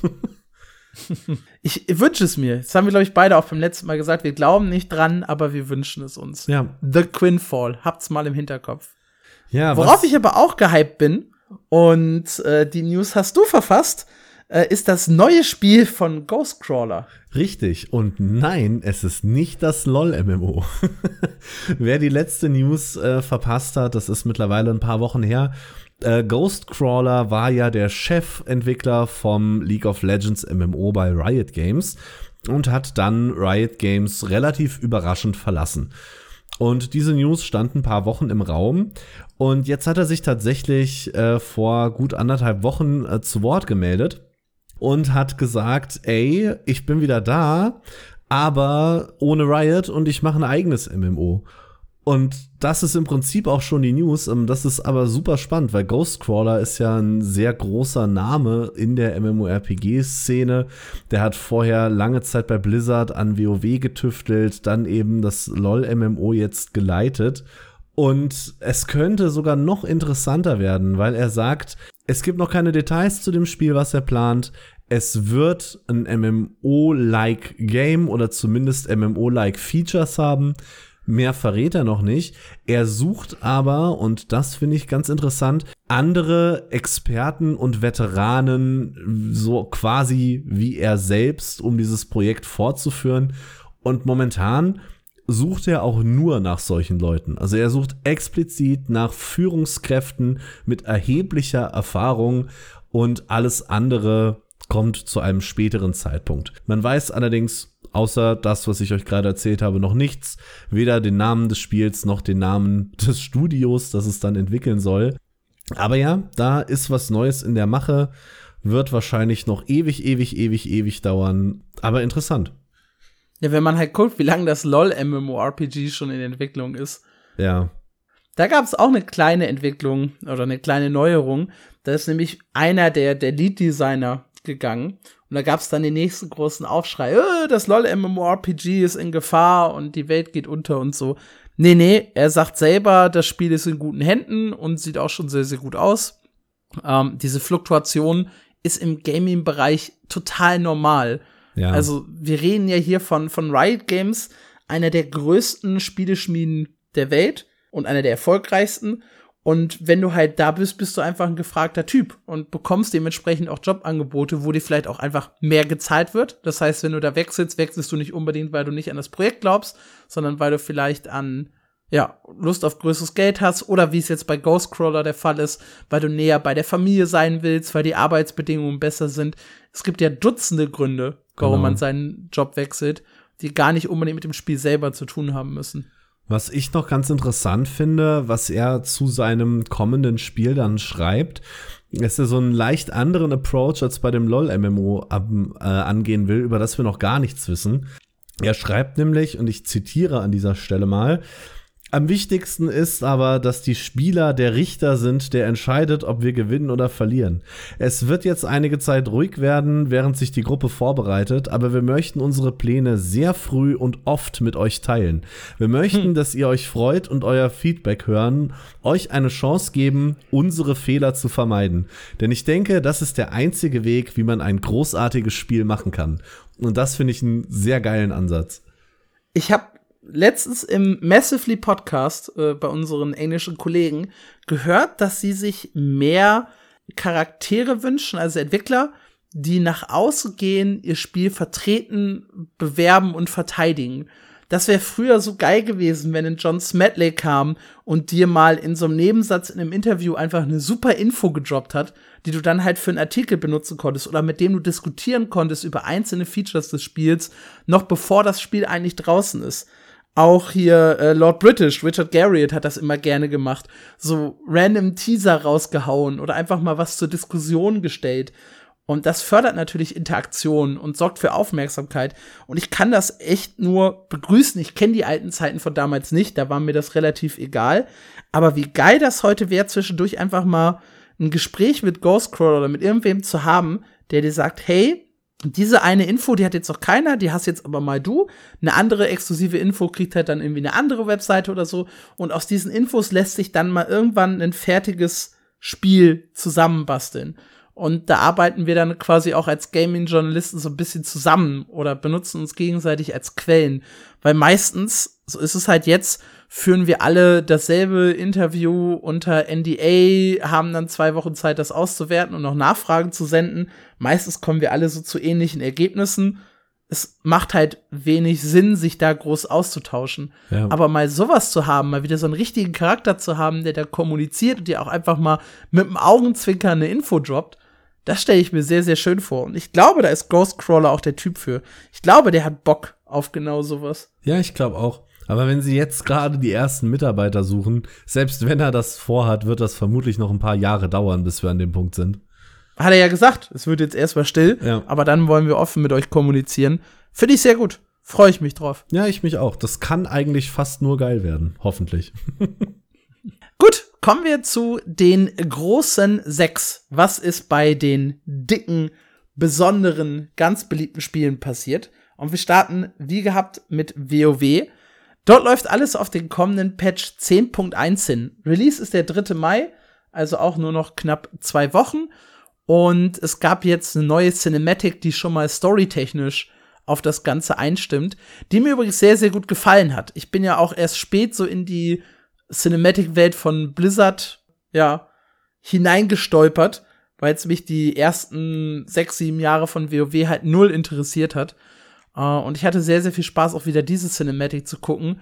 Mit einem äh, Zentauren, der auf Nachtwache durch den Wald läuft und dann plötzlich einer der Urinkarnationen begegnet und von denen, ja, umgelegt wird, was die für Pläne haben mit äh, Netarions, aka Deathwings, äh, Erbe, was da unten lauert. Und das alles erfahren wir halt mit Patch 10.1 und ich fand die Cinematic äh, sehr, sehr schön als, als Einstimmung dazu. Ich liebe generell die Cinematics von Blizzard. Das, ich habe ja nie wirklich WoW gespielt, wir haben es schon öfter besprochen, aber ich denke mir bei jedem Cinematic wieder, oh Mann, ich will dieses Spiel spielen. Allein die Cinematics sind so cool und auch schon vor World of Warcraft. Ich habe immer noch die Cinematic von Warcraft 3 im Kopf, wo Arthas da reinkommt und seinen Vater killt. Ah, super. Ah, Legendär. So gut. Deswegen Ja. übrigens auch bitte nächsten Warcraft-Film, ne? Wäre wär geil. Beziehungsweise TV-Serie O- war jetzt oder Thema, das. ne? Ja, da gab's jetzt einen, eine kleine Info, dann Indiz für. Nice. Ja, und ansonsten geht wöchentlich grüßt das Mythic Plus Murmeltier, denn es gibt wieder neue Infos zu dem Thema. Wir räumen die alten Podcasts einmal kurz wieder ab. Mythic Plus war ein Problem, weil einige der Affixe total Käse waren. Blizzard plant für 10.1 Anpassungen an den Affixen, hat neue vorgestellt, die klangen auch nicht so geil. Jetzt aber äh, das große Aufatmen in der Community. Mit 10.1 wird eine Menge geändert. Unter anderem werden die höheren oder komplizierteren Affixe erst ab Stufe 7 beziehungsweise die ganz schlimmen erst ab Stufe 14 ins Spiel kommen. Also es gibt jetzt quasi so ein Ranking-System, wie schlimm sind die äh, Affixe, die kommen. Und die, die halt besonders nervig sind, kommen erst in den höheren Stufen und nicht mehr in den unteren dazu. Zudem äh, haben einige Affixe Überarbeitungen bekommen und kleinere Anpassungen, darunter auch die, die wir schon vorgestellt haben. Wir hatten zum Beispiel Verwurzend, wo es um eine Verlangsamung von 50% ging. Das wurde schon jetzt auf 30% reduziert. Auch eines der Themen war vom letzten Mal, die Seelen von Afflicted skalieren nicht mehr so stark. Also sie haben an vielen dieser Affixen einfach ein bisschen was geschraubt, um das Ganze angenehmer für die Spieler zu machen. Und äh, das nimmt die Community auch sehr, sehr positiv auf. Mein Lieblingskommentar, so viele Wins am Stück sind wir von Blizzard gar nicht mehr gewohnt. ja, true. Die sind halt auch im, im, im Patch-Rhythmus derzeit einfach sehr, sehr stark. Also nach äh, Shadowlands und vor allem nach, was war, ich glaube mit Warlords of Draenor fing es an, mit äh, Legion und Battle for Azeroth ging es weiter, dass sie halt echt lange Content-Pausen hatten. Teilweise über sechs bis zwölf Monate kein Update kam. Und jetzt hatten sie halt schon im, ich glaube, Januar oder Februar den ersten kleineren Patch. Jetzt im, äh, oder war es im März? Januar, Februar, März. Irgendwann in drei Monaten gab es kleineren Patch. Jetzt im Mai den großen und dann soll es ja noch den nächsten großen Patch 10.2 im Laufe des Jahres geben. Also die sind sehr, sehr gut im, im Schedule. So gut, dass unsere WoW Demon of Mine MMO Cotton schon sehr, sehr skeptisch ist. Das muss doch irgendwann einbrechen, war da die neueste Kolumne. äh, ich hoffe nicht, weil es täte einfach auch mal wieder gut, so generell bei MMORPGs eine, eine viel good Story zu haben. Also so ein Comeback von WoW, auch wenn ich selber mir immer noch das große Comeback von irgendwie GW2 lieber wünschen würde, aber ich gönn's auch WoW. Ja, einfach mal weg von diesem Image des, ja, ich will jetzt eigentlich nicht sagen sterbenden Riesens, aber man hatte so in den letzten Jahren immer das Gefühl, irgendwie ist das, ist die ganze Stimmung drumherum so, nee. Und ich finde es auch von außen sehr schön, dass sich das mit Dragonflight ändert. Dass da wirklich wieder so ein Hype aufkommt teilweise. Das habe ich lange nicht mehr mitgekriegt. Ich bin, ab, bin auch immer noch angetan. Also, äh, toi, toi, toi, mein WoW-Abo läuft noch. auch wenn ich wahrscheinlich viel zu wenig dafür spiele. Wirklich nur, weiß nicht, wenige Stunden pro Woche. Bin ich trotzdem froh, das noch am Laufen zu haben. Einfach, weil, ich weiß ich will jetzt auch zu denen gehören, die die Blizzard zeigen, äh, hey, guck mal, ich finde das tatsächlich geil, was ihr hier macht. Äh, selbst wenn ich nicht viel zum Spielen komme, möchte ich euch doch zeigen, das läuft. Das ist die richtige Richtung. Das ist eine sehr süße Geste und ich verstehe voll, wie du das meinst, aber ich komme nicht von dem Bild weg. Wenn dieser Entwickler da sitzt, ich sehe, oh Mensch, der Alex, der lässt sein Abo immer noch laufen. Guter Typ, dem gebe ich mal einen Kaffee aus. Der gönnt, ja. Auch, ob, obwohl er nur ein paar Stunden einloggt, der gönnt. Ja, zweites großes Sechs-Spiel. Lost Ark. Lost Ark hatte den großen äh, zweiten Teil des Art of War Updates letzte Woche bekommen. Ähm, der erste Teil kam im März, richtete sich eher an neue Spieler mit den großen Events und der Artist, da hatten wir ja schon länger drüber geredet. Der zweite Teil richtete sich da hingegen dann komplett an Endgame-Spieler, der jetzt letzte Woche kam. Das heißt, wir haben mit Belshazzar Hart einen neuen Raid in das Spiel bekommen.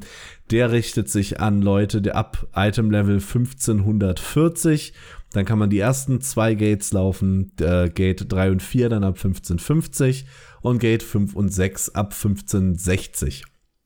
Gleichzeitig kam auch ein neuer Guardian Raid ins Spiel, Hanumatan, der ist auch Gearscore 1540 und wir haben den Hell Mode oder Inferno Mode für den Boss Rush bekommen und auch der ist Gearscore 1540. Das heißt, Endgame-Spieler haben eine Wucht von neuem Content bekommen, der sich tatsächlich auch lohnt, denn mit all diesen Sachen kam auch die neue Gegenstandsstufe Ancient ins Spiel. Die siedelt sich über Relic an, hat die gleichen Bonuswerte, sprich Swiftness, Specialization etc. bleibt gleich, aber höhere Basiswerte. Das bedeutet, wenn ihr jetzt im Endgame seid und ihr euch fragt, oh, muss ich mich da jetzt wirklich durchquälen, um auf Ancient zu kommen? Was bringt mir das denn? Nur alleine der Wechsel von Relic auf Ancient, da müsst ihr nichts upgraden, wirklich einfach nur wechseln, macht euren Charakter im Durchschnitt je nach Klasse zwischen 8 und 18 Prozent stärker. Das heißt, da haben wir auch wieder einen ordentlichen Power Spike, ähm, den wir hier kriegen und langsam äh, es möglich macht, zu Korea aufzuholen. Außerdem könnt ihr die Ancient-Ausrüstung jetzt nicht mehr bis äh, nur bis plus 20 wie Relic, sondern bis plus 25 äh, appen, was auch einen neuen maximalen Gearscore ins Spiel bringt, nämlich 1615. So, das ist ein Sprung. So weit, so cool. Damit ihr da auch äh, schneller hinkommt, wurden die Schadkosten massiv reduziert und zwar sogar bis hoch zum aktuellen beziehungsweise zum letzten maximalen Gearscore 1590 braucht ihr jetzt 40% weniger Honor Shards zum Aufladen von eurem Equipment. Das ist ein Riesensprung, das macht es leichter, schneller Charaktere nachzuziehen, wenn man wirklich hinterher ist. Also da für Endgame-Spieler ein Riesending.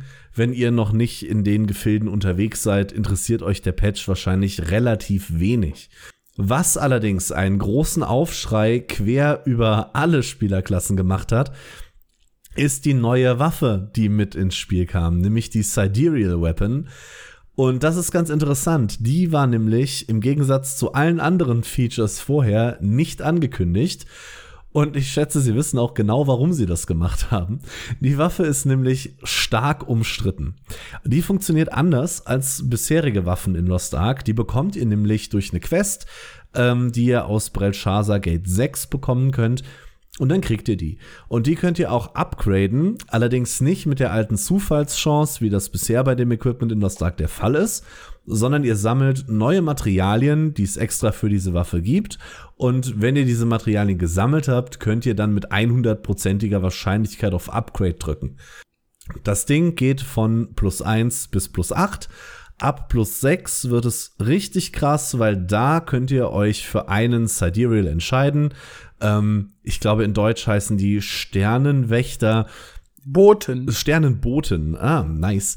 Ihr wisst also äh, hier Therain, Nineveh, Asena etc., die ihr generell in den Raids benutzen könnt. Und je nachdem, für wen ihr euch davon entscheidet, bekommt ihr zwei extra Skills, die ihr nur benutzen könnt, wenn ihr diese Waffe eben auf Stufe 8 habt. Und die sind teilweise Aber verdammt stark. Aber das klingt ja erstmal gar nicht so schlecht. Waffen mit hundertprozentigen Upgrades, die ich über eine Quest bekomme und die mir zudem noch mal so einen, so einen kleinen Waffenboost bringen oder Damage Boost bringen. Das ist doch gar nicht so verkehrt. Das sollte man meinen, lieber Alex. Allerdings sind die Kosten von dieser Waffe in so horrenden Maßstäben gesetzt, dass sie für den Normalsterblichen, ich will fast sagen, völlig unerreichbar sind. Also in Korea sind sie allgemeinhin bekannt als Whale Bait. Äh, Whale nennt man ja die Leute, die sehr, sehr viel Geld in das Spiel stecken. Und genau an diese Spieler richtet sich diese Waffe. Denn ich fasse es grob zusammen, weil ich die einzelnen Sachen gerade nicht hier nochmal durchgehen möchte. Dazu gibt es einen Artikel auf mein MMO, den könnt ihr euch durchlesen. Ihr braucht an Materialien, um das von 0 auf 8 aufzuwerten, mindestens 100 Millionen Goldstücke. Das ist verflucht viel. Jeder, der das Spiel so ein bisschen spielt, weiß das. Ihr könnt davon quasi zwölf Charaktere ins Endgame pushen, was ihr da in, für eine Waffe ausgeben müsst. Ähm, um das auch mal nicht Lost Ark-Spielern in Zahlen zu benennen, es gibt ja die Möglichkeit, im Spiel für echtes Geld Gold zu kaufen, auf legalem Weg natürlich, über den Ingame-Shop. Wenn ihr das macht, es gibt ein paar unterschiedliche Aussagen, aber ihr landet wahrscheinlich irgendwo zwischen 40 und 100.000 Dollar, die ihr für diese Waffe auf den Tisch legen müsstet. Alternativ, finde ich, hast du sehr, sehr äh, schön geschrieben, wären das ungefähr 11.760 Raid Clears. Genau. Also, Und ne? ich, ich gehe mal davon aus, keine Ahnung, ich habe zehn Charaktere im Endgame, könnte je, mit jedem einmal die Woche den Raid machen, ne? Jetzt kommt der nächste witzige Punkt. Oh. Die Materialien als auch die Waffe sind character-bound. Ihr könnt also jeweils nur auf dem einen Charakter, den ihr habt, für die Waffe, die ihr braucht, farmen. Was euch natürlich die Möglichkeit gibt, mehrere dieser Waffen zu haben, falls ihr Jeff Bezos seid und Bock auf Lost Ark bekommen habt. Aber ihr müsst tatsächlich richtig, richtig viele Raids auf einem Charakter laufen. Und das ist ja teilweise, also das ist auch weiterhin mit einem Cap von, von einmal die Woche für die vollen Belohnungen, ne? Genau, ihr könnt drei Raids die Woche machen. Das heißt, ich bin furchtbar schlecht in Mathe, aber es ist tatsächlich das Äquivalent zu mehreren Jahren an Farming. Ja, geil. Das nenne ich mal Langzeitmotivation, ja. Ne- Also bei, bei, bei drei pro Woche, ja, sind das ja bei 52 Wochen im Jahr 150 Clears. Bei 10 Jahren wären wir also bei 1500. Bei 100 Jahren wären wir also bei 15.000. Also, ja. Mhm. Das Also- natürlich nur, um raw an die Materialien zu kommen. Angenommen, ihr kauft nichts dazu, etc. pp. Das geht natürlich trotzdem, aber man muss es ja irgendwo in ein Verhältnis setzen. Und das ist schon enorm abartig, will ich fast sagen. Ja, geil. Mit, mit 70 im Ruhestand kann ich dann mal die Waffe nutzen, ja. Also tatsächlich, äh, man kann sich äh, in Korea anschauen, da gibt's die Waffe ja mittlerweile seit über einem Jahr und von allen Spielern in Korea haben derzeit etwa 80 Leute diese Waffe auf maximaler Stufe. Das ist also wirklich was, was nur die Top 0,000 was weiß ich Prozent der Spieler tatsächlich betrifft. Aber Bezahlt haben. bezahlt, ja, ja. Aber allein, dass es im Spiel ist, finde ich schon, finde ich schon ansatzweise grenzwertig, muss ich sagen. Und wenn ihr euch denkt, ja Mensch, warum tue ich mir das an? Meine plus 25 Waffe ist doch fast genauso gut. Ihr braucht sogar eine plus 25 Waffe, um eure Sidereal Waffe über plus 6 leveln zu können. Das ist nämlich an ein Achievement gekoppelt. Ihr braucht also beides, keine Sorge. Ja, klingt nach Spaß. Für, für Leute, die halt Spaß am Grinden haben. Oder viel Geld. Tatsächlich sind die äh, Reaktionen darauf gemischt. Viele Leute finden es richtig hart scheiße. Ich muss dazu äh, gestehen, ich gehöre zu denen.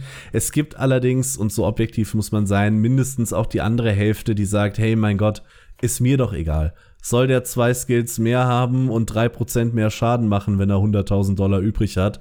Go for it, stört mich nicht.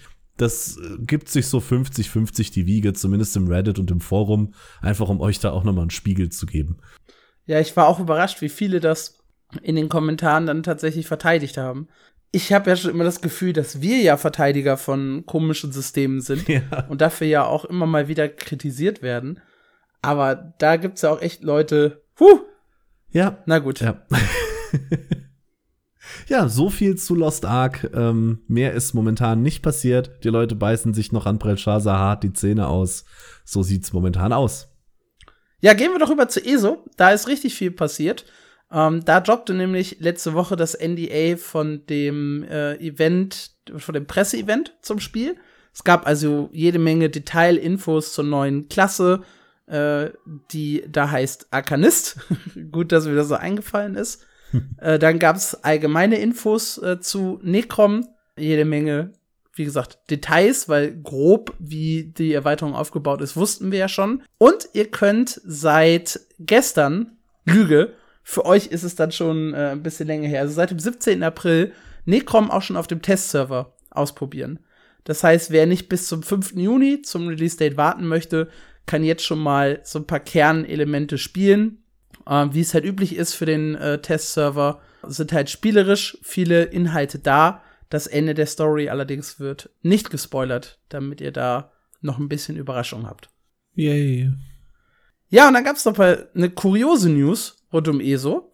Und zwar posteten die Entwickler ein, ein, ein Artwork, ein, ein, eine Zeichnung auf ihren offiziellen Kanälen und brachten sie später auch als ja, neuen Inhalt im Echtgeld-Shop. Also da war ein Typ, der hat Tattoos designt für Charaktere und die kamen so fast eins zu eins, wie sie bei dem Künstler waren, dann auch tatsächlich ins Spiel. Für umgerechnet etwa 10 Euro. Natürlich wurde der Künstler nicht gefragt. Nein, und das ist genau das Problem, was zu einem riesen Shitstorm führte, der, ja, ich sag mal, relativ schnell angegangen wurde von äh, Zenimax, von den Entwicklern von ESO. Die haben nämlich gesagt, äh, ja, war, war nicht so klug von uns. Und die Entwickler haben sich äh, dann ziemlich zügig bei ihm gemeldet und äh, ja, sagen halt nach eigen oder haben nach eigener Aussage gesagt, wir probieren jetzt hier eine Lösung zu finden, dass sowohl der Künstler als auch wir da äh, ordentlich aus der Nummer rauskommen. Man weiß aber noch nicht, wa was diese Lösung dann sein soll oder war oder wurde. Äh, ich guck gerade noch mal auf dem äh, Twitter-Account von dem Künstler. Relan Deveth heißt der Herr. Der, der, der, der, der, der schreibt hier. Nee, ist immer noch der alte Tweet vom 14. April. Also nichts Neues zu der Thematik. Aber was eine Nummer. Wie kommt man denn da drauf? Kannst nicht hundertprozentig sagen. Also das, da, da gibt's auch keine äh, zwei Meinungen. Es gab einen Reddit-Thread mit irgendwie über 6000 Upvotes und mit direkten Vergleichsbildern. Da war irgendwer in der, weiß ich nicht, Designabteilung bei ESO kreativ und meinte, wir brauchen neue Tattoos, hat da was gesehen und hat sich dann an, ja, also orientiert kannst du gar nicht mehr sagen, der hat die eigentlich quasi eins zu eins kopiert. Das ist, man müsste mal im Auge behalten, ob jetzt zufällig in der Designabteilung demnächst ein neuer Job offen wird. ja, das finde ich schon äh, sehr, sehr frech. Aber immerhin schnell reagiert und nicht ignoriert. Hätten sie auch machen können. Ja, also hier wird noch nach einer Lösung, oder vielleicht ist schon eine Lösung äh, hinter verschlossenen Türen gefunden worden, wie er vielleicht irgendwie finanziell an der ganzen Sache beteiligt wird, weil die nehmen 10 Euro, ne, für die äh, Tattoos auf dem Körper, umgerechnet. Ich finde halt, er sollte zumindest mal eine Gewinnbeteiligung kriegen. Und eigentlich auch irgendeine Entschuldigung nach der Nummer. Ja, eine Entschuld also eine Entschuldigung gab es auf jeden Fall. Ähm, aber wie er genau jetzt halt entschädigt wird, das wissen wir noch nicht. Vielleicht auch eine kleine finanzielle Entschuldigung. ja, also ich, ich, also ich sag mal so, ähm, weiß nicht, so eine Beteiligung von, von mindestens 10% an den Verkäufen. Ich glaube, da kriegt er schon eine Menge bei raus. Ein Euro pro Tattoo. Ja. Und das ist ja wirklich, ich würde fast behaupten, das Mindeste. Und immer noch billiger für Bethesda, als wenn er da jetzt äh, rechtliche Schritte ja, einleiten würde. Das glaube ich auch. ja, krasse Geschichte auf jeden Fall. ja, so viel zum Thema ESO. Wir haben auch eine relativ kurze News nur bei Black Desert. Da gab es äh, ein kleines Update während äh, oder zwischen unserem letzten Podcast und heute, das jedoch keine großen Neuerungen gebracht hat. Es wurde allerdings das Ende der Frühlingssaison eingeleitet, das eigentlich auch schon ein bisschen früher stattfinden sollte, nämlich Ende April. Ähm, sie haben es aber jetzt noch mal verlängert. Also wer möchte, kann halt seinem Charakter jetzt die Saison beenden, da rausziehen und auf den normalen Servern spielen. Äh, wer es aber nicht möchte, hat die Chance bis zum 10. Mai seine Charaktere weiter zu leveln. Und wer hier den Podcast regelmäßig hört, weiß, bei Black Desert lohnen sich halt diese Seasons echt extrem, um schnell zu leveln, um schnell an Ausrüstung zu kommen, um so einen gewissen Pfad zu haben, an dem ich mich entlanghangel, was ich denn mit meinem Charakter machen soll, um voranzukommen. Und das haben sie jetzt bis zum 10. Mai verlängert. Das heißt aber im Umkehrschluss gleichzeitig auch, dass vor dem 10. Mai die neue große Erweiterung nicht kommen wird. Und auf die freue ich mich wie Bolle. Ja, ich habe richtig, richtig Bock auf die neue Erweiterung, weil ich glaube, dass die mich halt anspricht mit nicht so einer hohen, perfekten Ausrüstung, aber mit viel Story-Inhalt, Bosskämpfen und halt einer neuen Mechanik, bei der ich ja meine Ausrüstung oder meine fehlende Ausrüstung ausgleichen kann mit einer Map-Mechanik, die genau für diese neuen Erweiterungsgebiete zieht. Wer sich dafür interessiert, hört in den Podcast von vor zwei Wochen rein. Da habe ich äh, intensiver über die BDO-Erweiterung gesprochen. Ja, das so als kurzer Ausblick. Die große Erweiterung wird nicht vor dem 10. Mai auf jeden Fall kommen. Was ich noch ganz interessant fand, äh, war die unrechtmäßig gebannten Spieler.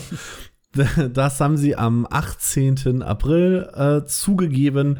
Da gab es am 15. und 22. März eine große Bannwelle, beziehungsweise zwei große Bannwellen. Wir wissen gerade nicht, wie viele Leute dort gesperrt wurden. Es ging aber vor allem darum, dass die Erkennungsmethoden des Anti-Cheat-Tools, äh, wie sie schreiben, äh, verschärft wurden, um besser äh, Drittanbieterprogramme und eben ähm, Cheat-Software zu erkennen. Daraufhin haben sich wohl eine Menge Leute gemeldet, die unrechtmäßig gebannt worden waren. Und Black Desert gibt jetzt also tatsächlich auch offiziell zu, ähm, unser Programm hat zwar super funktioniert, hat aber vielleicht auch ein paar Leute mit einbezogen, äh, die es gar nicht hätte mit einbeziehen sollen. Da waren wohl Leute betroffen, deren PCs mit Viren oder anderem schädlichen Code infiziert waren, die da eben dann von dem Anti-Cheat-System gefunden wurden und den Account gebannt hat, äh, hatten oder wurden. Wenn ihr dazugehört, habt ihr anscheinend auch jetzt noch Zeit, euch bei Black Desert zu melden.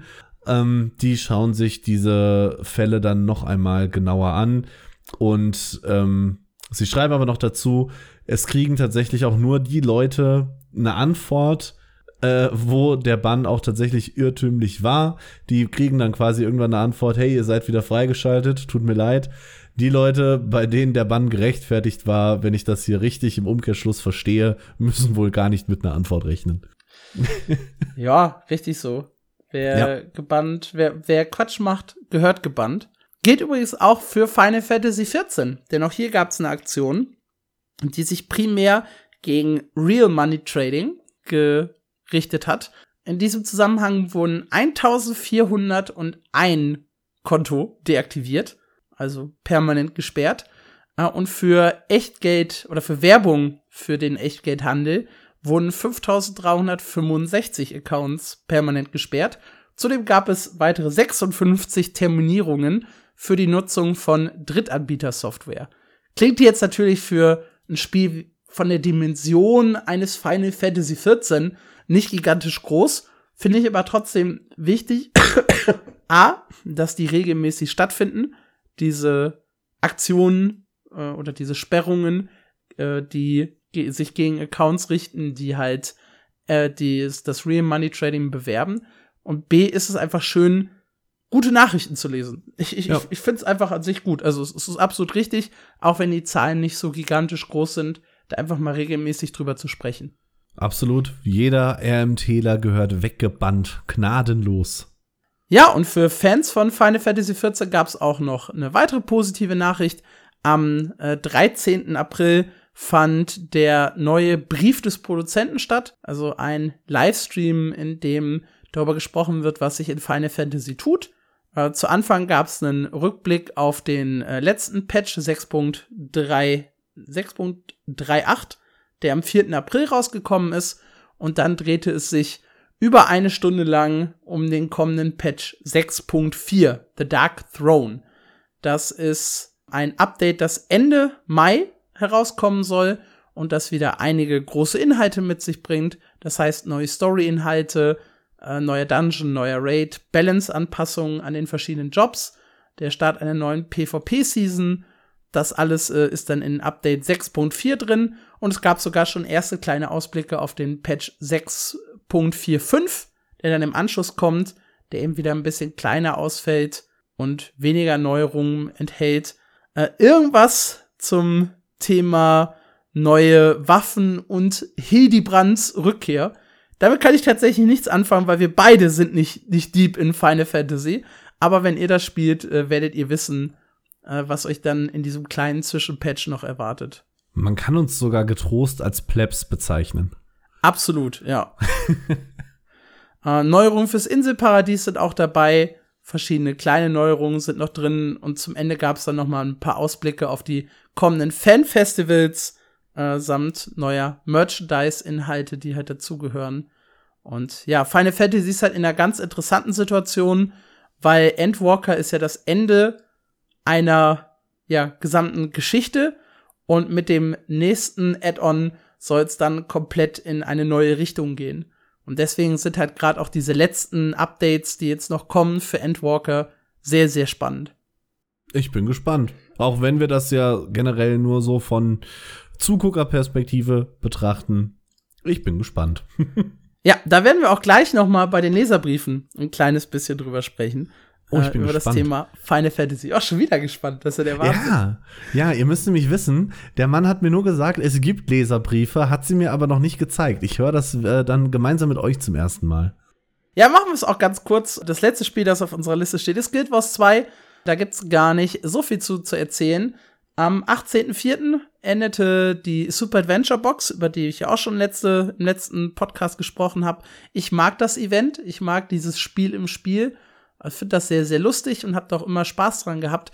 Und, was ich vor zwei Wochen noch nicht wusste, aber inzwischen natürlich durchgesuchtet habe, es gab einen kleinen, ja, es gab eine kleine Neuerung in Bezug auf die Welt 3. Also die Welt 1 hatten wir äh, zum Start, als dieser April das erste Mal durchgeführt wurde. Es folgte dann später und auch ein kleiner Teaser auf die Welt 2.1 und es folgte dann später die Welt 2 und im Anschluss daran der Tribulation Mode, dieser bockschwere Modus, der halt einfach nur unfair und unheimlich frustrierend ist. Und dann kam halt viele Jahre nichts. Und jetzt gibt's die neue Welt 3.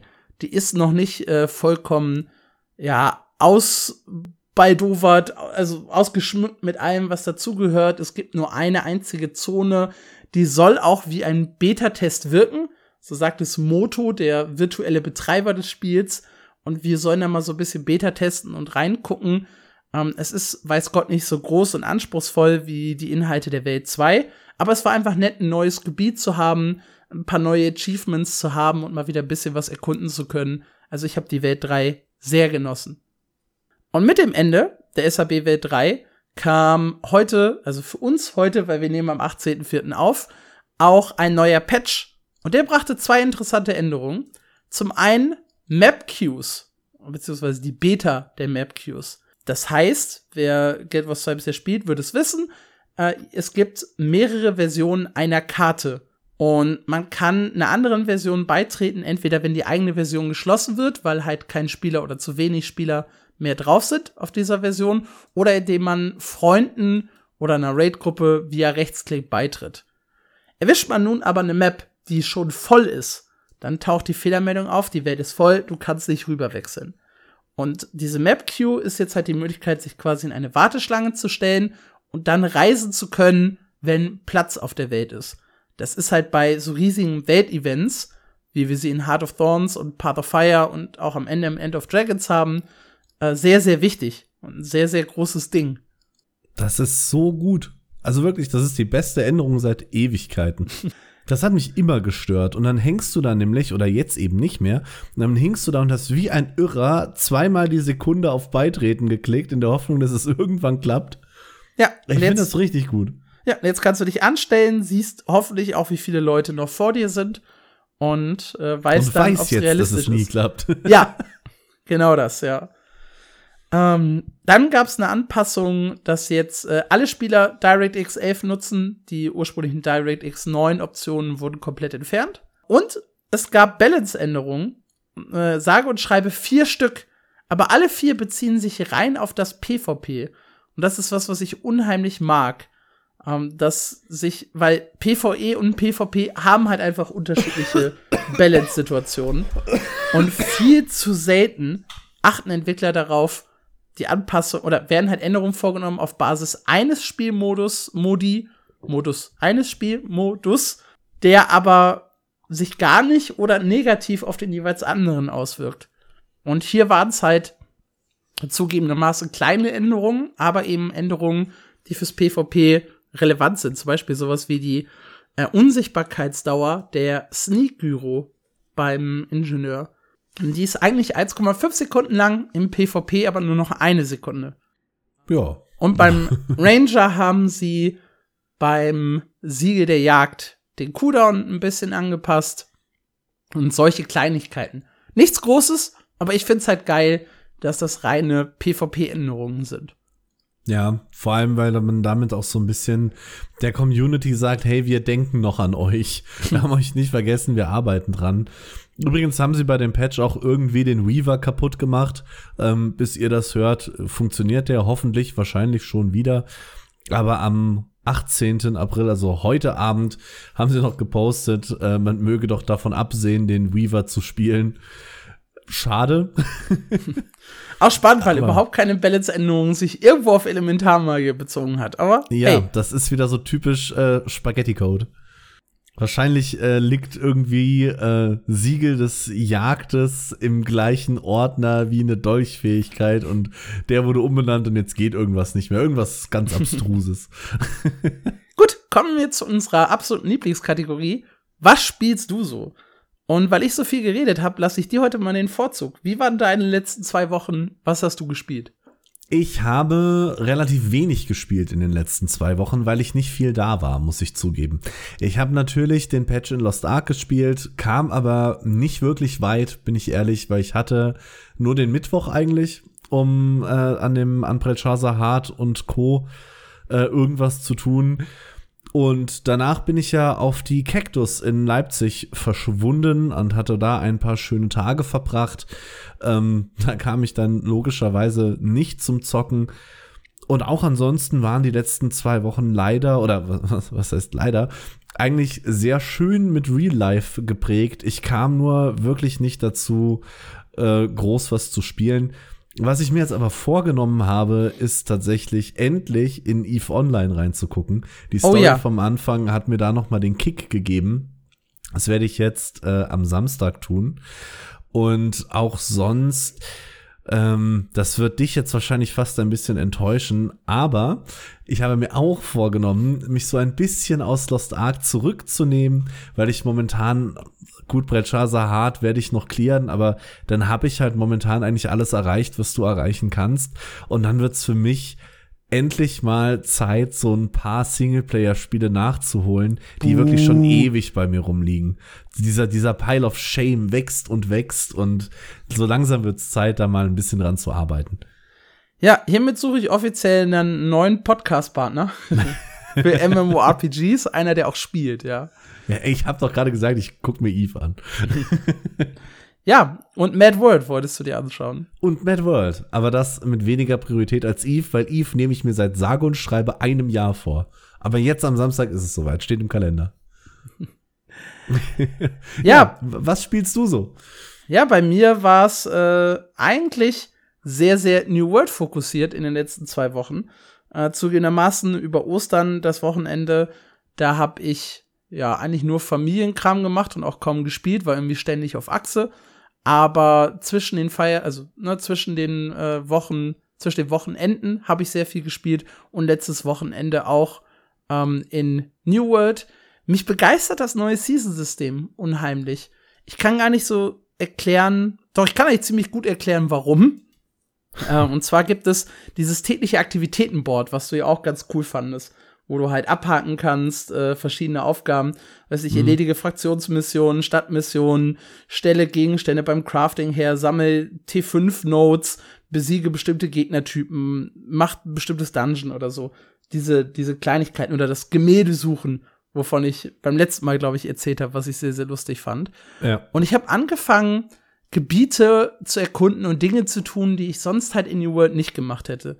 Also ich habe ewig nicht nach Tropenholz gesucht, also Rang 5 äh, Hölzer, weil die sind nicht so teuer, das heißt, ich kann damit auch nicht so richtig Kohle machen.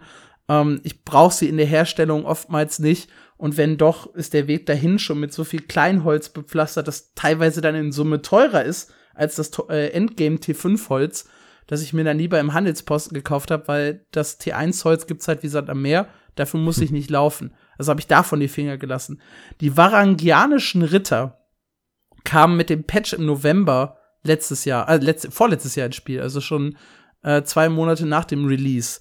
Und das sollte einfach eine neue Gegnergruppe sein, die halt an verschiedenen Stellen, wo wenig los war, platziert wurde, beziehungsweise so ein paar alte Gegner haben sie dafür entfernt. Und ich hatte bisher keinen Grund, mit denen groß zu interagieren. Es gab zwei Questreihen oder eine Questreihe mit mehreren Quests, die ich gemacht habe.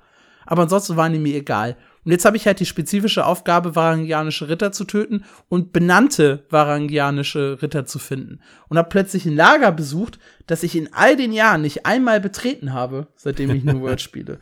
Und so entdecke ich halt gerade das Spiel ein bisschen neu. Ja, man, man geht wieder so ein bisschen mehr durch die Welt, erkundet Dinge, entdeckt was, freut sich, dass mal was anders ist als der Trott, den man gewohnt ist. Und gleichzeitig hat man halt ständig diese Karotte vor der Nase. Ich mach was für den Season Pass, ich krieg da Belohnungen. Und das macht mir sehr, sehr viel Spaß. Den neuen Dungeon habe ich tatsächlich zweimal bisher nur gelaufen. Oder bin ich gelaufen. Ist jetzt nicht so die krasse Erleuchtung für mich gewesen. Äh, sondern ich habe halt wirklich eher Spaß daran, so Kleinkram gerade in New World zu machen. Aber das klingt auch voll schön, wenn sie sich Mühe geben, diese Welt noch mal zu beleben, an Stellen, wo du sonst nie hinkommst. Ich finde das immer super. Ja, wir haben ja Und auch in dem New World Special darüber gesprochen, dass sie A, die ja. Hauptstory sehr gestreamlined haben, dann jetzt auch vom Levelbereich 25 plus und dass sie ja für die Expansion eine alte Zone komplett neu bauen wollen. Wahrscheinlich ja erst das Licht, was ja ursprünglich mal ein Startergebiet war und jetzt nicht mehr ist. Und ja, das, das zeigt halt so ein bisschen, dass sie auch darauf achten, die alten Gebiete nochmal entsprechend anzupassen und aktuell zu halten. Finde das schön, sollten mehr Spiele machen. Gerade Spiele mit einer schönen Welt. Hat mich bei Guild Wars teilweise schon immer geärgert, dass du in ein paar Gebiete eigentlich nie wieder hin musst. Ja, das stimmt. Ja, ansonsten Guild Wars 2 SAB habe ich halt jeden Tag meine Dailies gemacht. Äh, das war mir wichtig. Ich habe ein bisschen Black Desert gespielt. Ja, und sitzt halt immer noch eigentlich an dem Video zu Rakion, das ich auch schon vor zwei Wochen äh, versprochen habe, äh, was auch definitiv kommen wird. Aber irgendwie, weiß ich nicht. Da war ich mal in New World drin und hatte Spaß. Habe ich vergessen, meinen Nebenpflichten nachzukommen, ja. Nicht, dass der Podcast nicht schon Pflicht genug wäre. Ja, aber das machen wir ja gut, ne? Wir haben noch keine Folge ausgelassen. Ja, also jede Woche habt ihr bisher eine Episode bekommen, obwohl wir uns nur äh, zwei wöchentlich vorgenommen haben. Das ist schon krass. Dürft das ihr, ist ziemlich krass. Dürft ihr uns auch mal applaudieren, ja, was wir hier nebenbei an Arbeit reinstecken. Ist ja nicht nur die Aufnahmezeit, ist ja auch noch die Schnittzeit. Und, was ihr nicht hört, die ist äh, exorbitant nach oben geschnellt, nachdem wir beide, primär ich, aber jetzt ja seit heute auch du, angefangen haben, wie doof zu husten. Ja, ich probiere also jeden Huster hier rauszucutten, damit ihr keine Hörstürze kriegt. Versuch so ein paar ja, Stotterer und sowas immer mit rauszunehmen, damit ihr hier die beste Erfahrung habt. Ja, ja was ihr wichtig. jetzt nicht, nicht gehört habt, ist, dass wir bestimmt über zwei Minuten an reiner Hustenzeit hier rausgeschnitten ja. haben. Also schön, äh, schön, dass du das machst, schön, dass ihr mithört und schön, dass ihr uns Sachen schreibt. Nämlich. Ja, da wartest du die ganze Zeit schon drauf, ne? Ja, ja, ich bin voll aufgeregt. Ich habe in meinem Discord dickes Feedback von Tank bekommen. Erstmal Grüße gehen raus an dich. Äh, auch jemand, der die Livestreams von mir seit Guild News Zeiten, seit den, ich glaube auch ziemlichen Anfängen von Guild News verfolgt. Und er hat ein bisschen gemeckert. Und zwar schreibt er, ich höre ja gerne euren Podcast, aber immer wenn es um Final Fantasy geht, merkt man, dass ihr beide es nicht spielt und euch auch nicht damit beschäftigt, was in Final Fantasy 14 passiert. Es gab am Freitag einen Live-Letter über den kommenden Patch. Es kam diese Woche ein kleiner Patch. Äh, und es wurden PvP-Änderungen vorgenommen und die neue Saison gestartet. Und dann hat er mir dazu noch ein paar Links reingesetzt. Und Tank, du hast absolut recht. Uh, wir haben beide keinen Plan von Final Fantasy. Und wir sind beide halt so ein bisschen, ich sag mal, was dann halt die, die Top 6 angeht, Mainstream-News getrieben. Ja. Also, wenn es um Indie-Sachen geht und sowas, sind wir oftmals selber die Quelle, weil wir beide ja da alles aufsaugen. Und wenn es dann eben um die großen Spiele geht, saugen wir vor allem das auf, was auf Seiten wie mein MMO, aber auch englischen Kollegen wie Massively, MMORPG.com, PC Gamer oder sonst was landet. Und das Problem ist, Final Fantasy XIV ist bei vielen von denen einfach null präsent. Also gar nicht. Es gibt immer mal wieder so, so kleine Stories, die aufgegriffen werden, aber im Großen und Ganzen spielt Final Fantasy halt, was die Aufmerksamkeit angeht, nicht in einer Liga mit äh, WoW oder anderen Spielen. Ich habe da schon fast ein ganz anderes Problem und dafür werde ich wahrscheinlich jetzt noch mehr gesteinigt. Ähm, selbst das, was äh, Tank jetzt aufgezählt hat, würde ich in der News eher überfliegen. So, ja, scheint jetzt nicht so großartig passiert zu sein, bin ich ehrlich. Ja, der, der, der Live-Letter war jetzt halt schon nicht ganz unwichtig. Ja, den haben wir ja auch, war jetzt der, über den wir gerade gesprochen hatten, oder? Ich bin mir tatsächlich nicht mal sicher, ob es derselbe ist. Okay, falls Aber ich glaube nicht, schon. Doch, es äh, müsste fall, derselbe sein. Nicht, ja. äh, mein Fehler. Ähm, Ja, ich kann es nicht mal verargumentieren, weil wir just vor wenigen Minuten gesagt haben, dass in BDO die neue Saison, äh, die, die, die Saison endet, verlängert wurde. Äh, also, nein, da gibt's keine Entschuldigung für. Du hast völlig recht. Wir sind Final Fantasy Plebs, Noobs und haben wenig Ahnung über das Spiel. dem würde ich äh, absolut zustimmen. Wir geloben aber Besserung, habe ich geschrieben und haben wir hoffentlich in dieser Folge auch umgesetzt. Darfst du ja gerne was zu schreiben, ob das äh, so genehm war. Und damit ergänzt du übrigens tatsächlich den Punkt. Ich habe die Zusammenfassung, die ich da rausgesucht habe, ist äh, exakt die, die auch äh, Tank uns schon vor fast zwei Wochen geschrieben hat. Dementsprechend äh, werden das keine so richtig Breaking-Infos für euch gewesen sein. Es ist aber auch auf der offiziellen Webseite nichts Neues passiert. Also ich habe diesmal doppelt und dreifach die, die, die Seiten gecheckt, um halt eben keine wichtige News zu verpassen. Es gab noch so ein äh, kleines äh, Collection-Event, das irgendwie am 24. April beginnt, aber das ist halt so nischig, ähm, dass wir das nicht mit aufgenommen haben. Ja, dann gab es ja. noch äh, eine Nachricht, und zwar eine sehr, sehr positive von Thomas67. Ich weiß nicht, ob es dein Geburtsdatum ist. Wenn ja, äh, herzlich willkommen bei den alten Säcken, die ich in meinem neuesten Artikel äh, so betitelt habe. Alles, was über 40 ist, ist alt. Ähm, habe ich gerade ein Community-Mitglied gebasht, ne? Ich bin. Vermutlich. Ich bin gut dabei, ja. Und er schreibt, äh, Hi ihr zwei, freue mich jede Woche darüber, den Podcast einzuschalten. Hoffe, dass ihr ewig so weitermacht. Ähm, mein erstes MMORPG war tatsächlich auch Guild Wars 1. Und ich kann viel der Geschichten, die Alex erzählt hat, nur beipflichten. Für mich eines der Top-Spiele bis heute. Macht weiter so. Viele Grüße. Ja. Voll kann lieb. man, kann man nicht uns. viel zu sagen, ja. Wir haben übrigens auch vor, ewig so weiterzumachen. Ja, also wenn's, wenn's, wenn's möglich wäre, äh, absolut. Bis äh, an mein Lebensende podcasten. Klingt nach einem Traum. Solange ihr uns zuhören wollt, äh, kriegt ihr hier MMO-News, ähm, bis wir dann irgendwann selber alte Säcke werden und äh, dann musst du dir eine neue Grenze suchen. Ich möchte an dieser Stelle auch noch mal äh, Florian grüßen. Der hatte uns eine Mail geschrieben, noch Ende März, glaube ich, auf die wir halt nie eingegangen sind, die sich um das Lost Ark Special drehte ja, will ich jetzt hier nicht mehr zu breit treten, aber einfach nur noch mal an dieser Stelle erwähnt. Äh, und eben mit dem Hinweis, dass wir ab jetzt regelmäßig gerne eure Leserbriefe vorlesen. Also wenn ihr uns was zu erzählen habt, positiv wie negativ, wenn ihr ein Spiel erwähnen möchtet, wenn ihr uns einfach Feedback geben wollt, was auch immer, tut dies am besten an die E-Mail-Adresse info at mmo-news.audio. Jawohl. Und das soll es dann auch für diese Woche gewesen sein mit dem Podcast. War ja auch schon wieder lang genug. Äh, ich hoffe, euch hat es gefallen. Wir hören uns nächste Woche mit einem kleinen Special wieder. Macht's bis dahin gut. Ciao.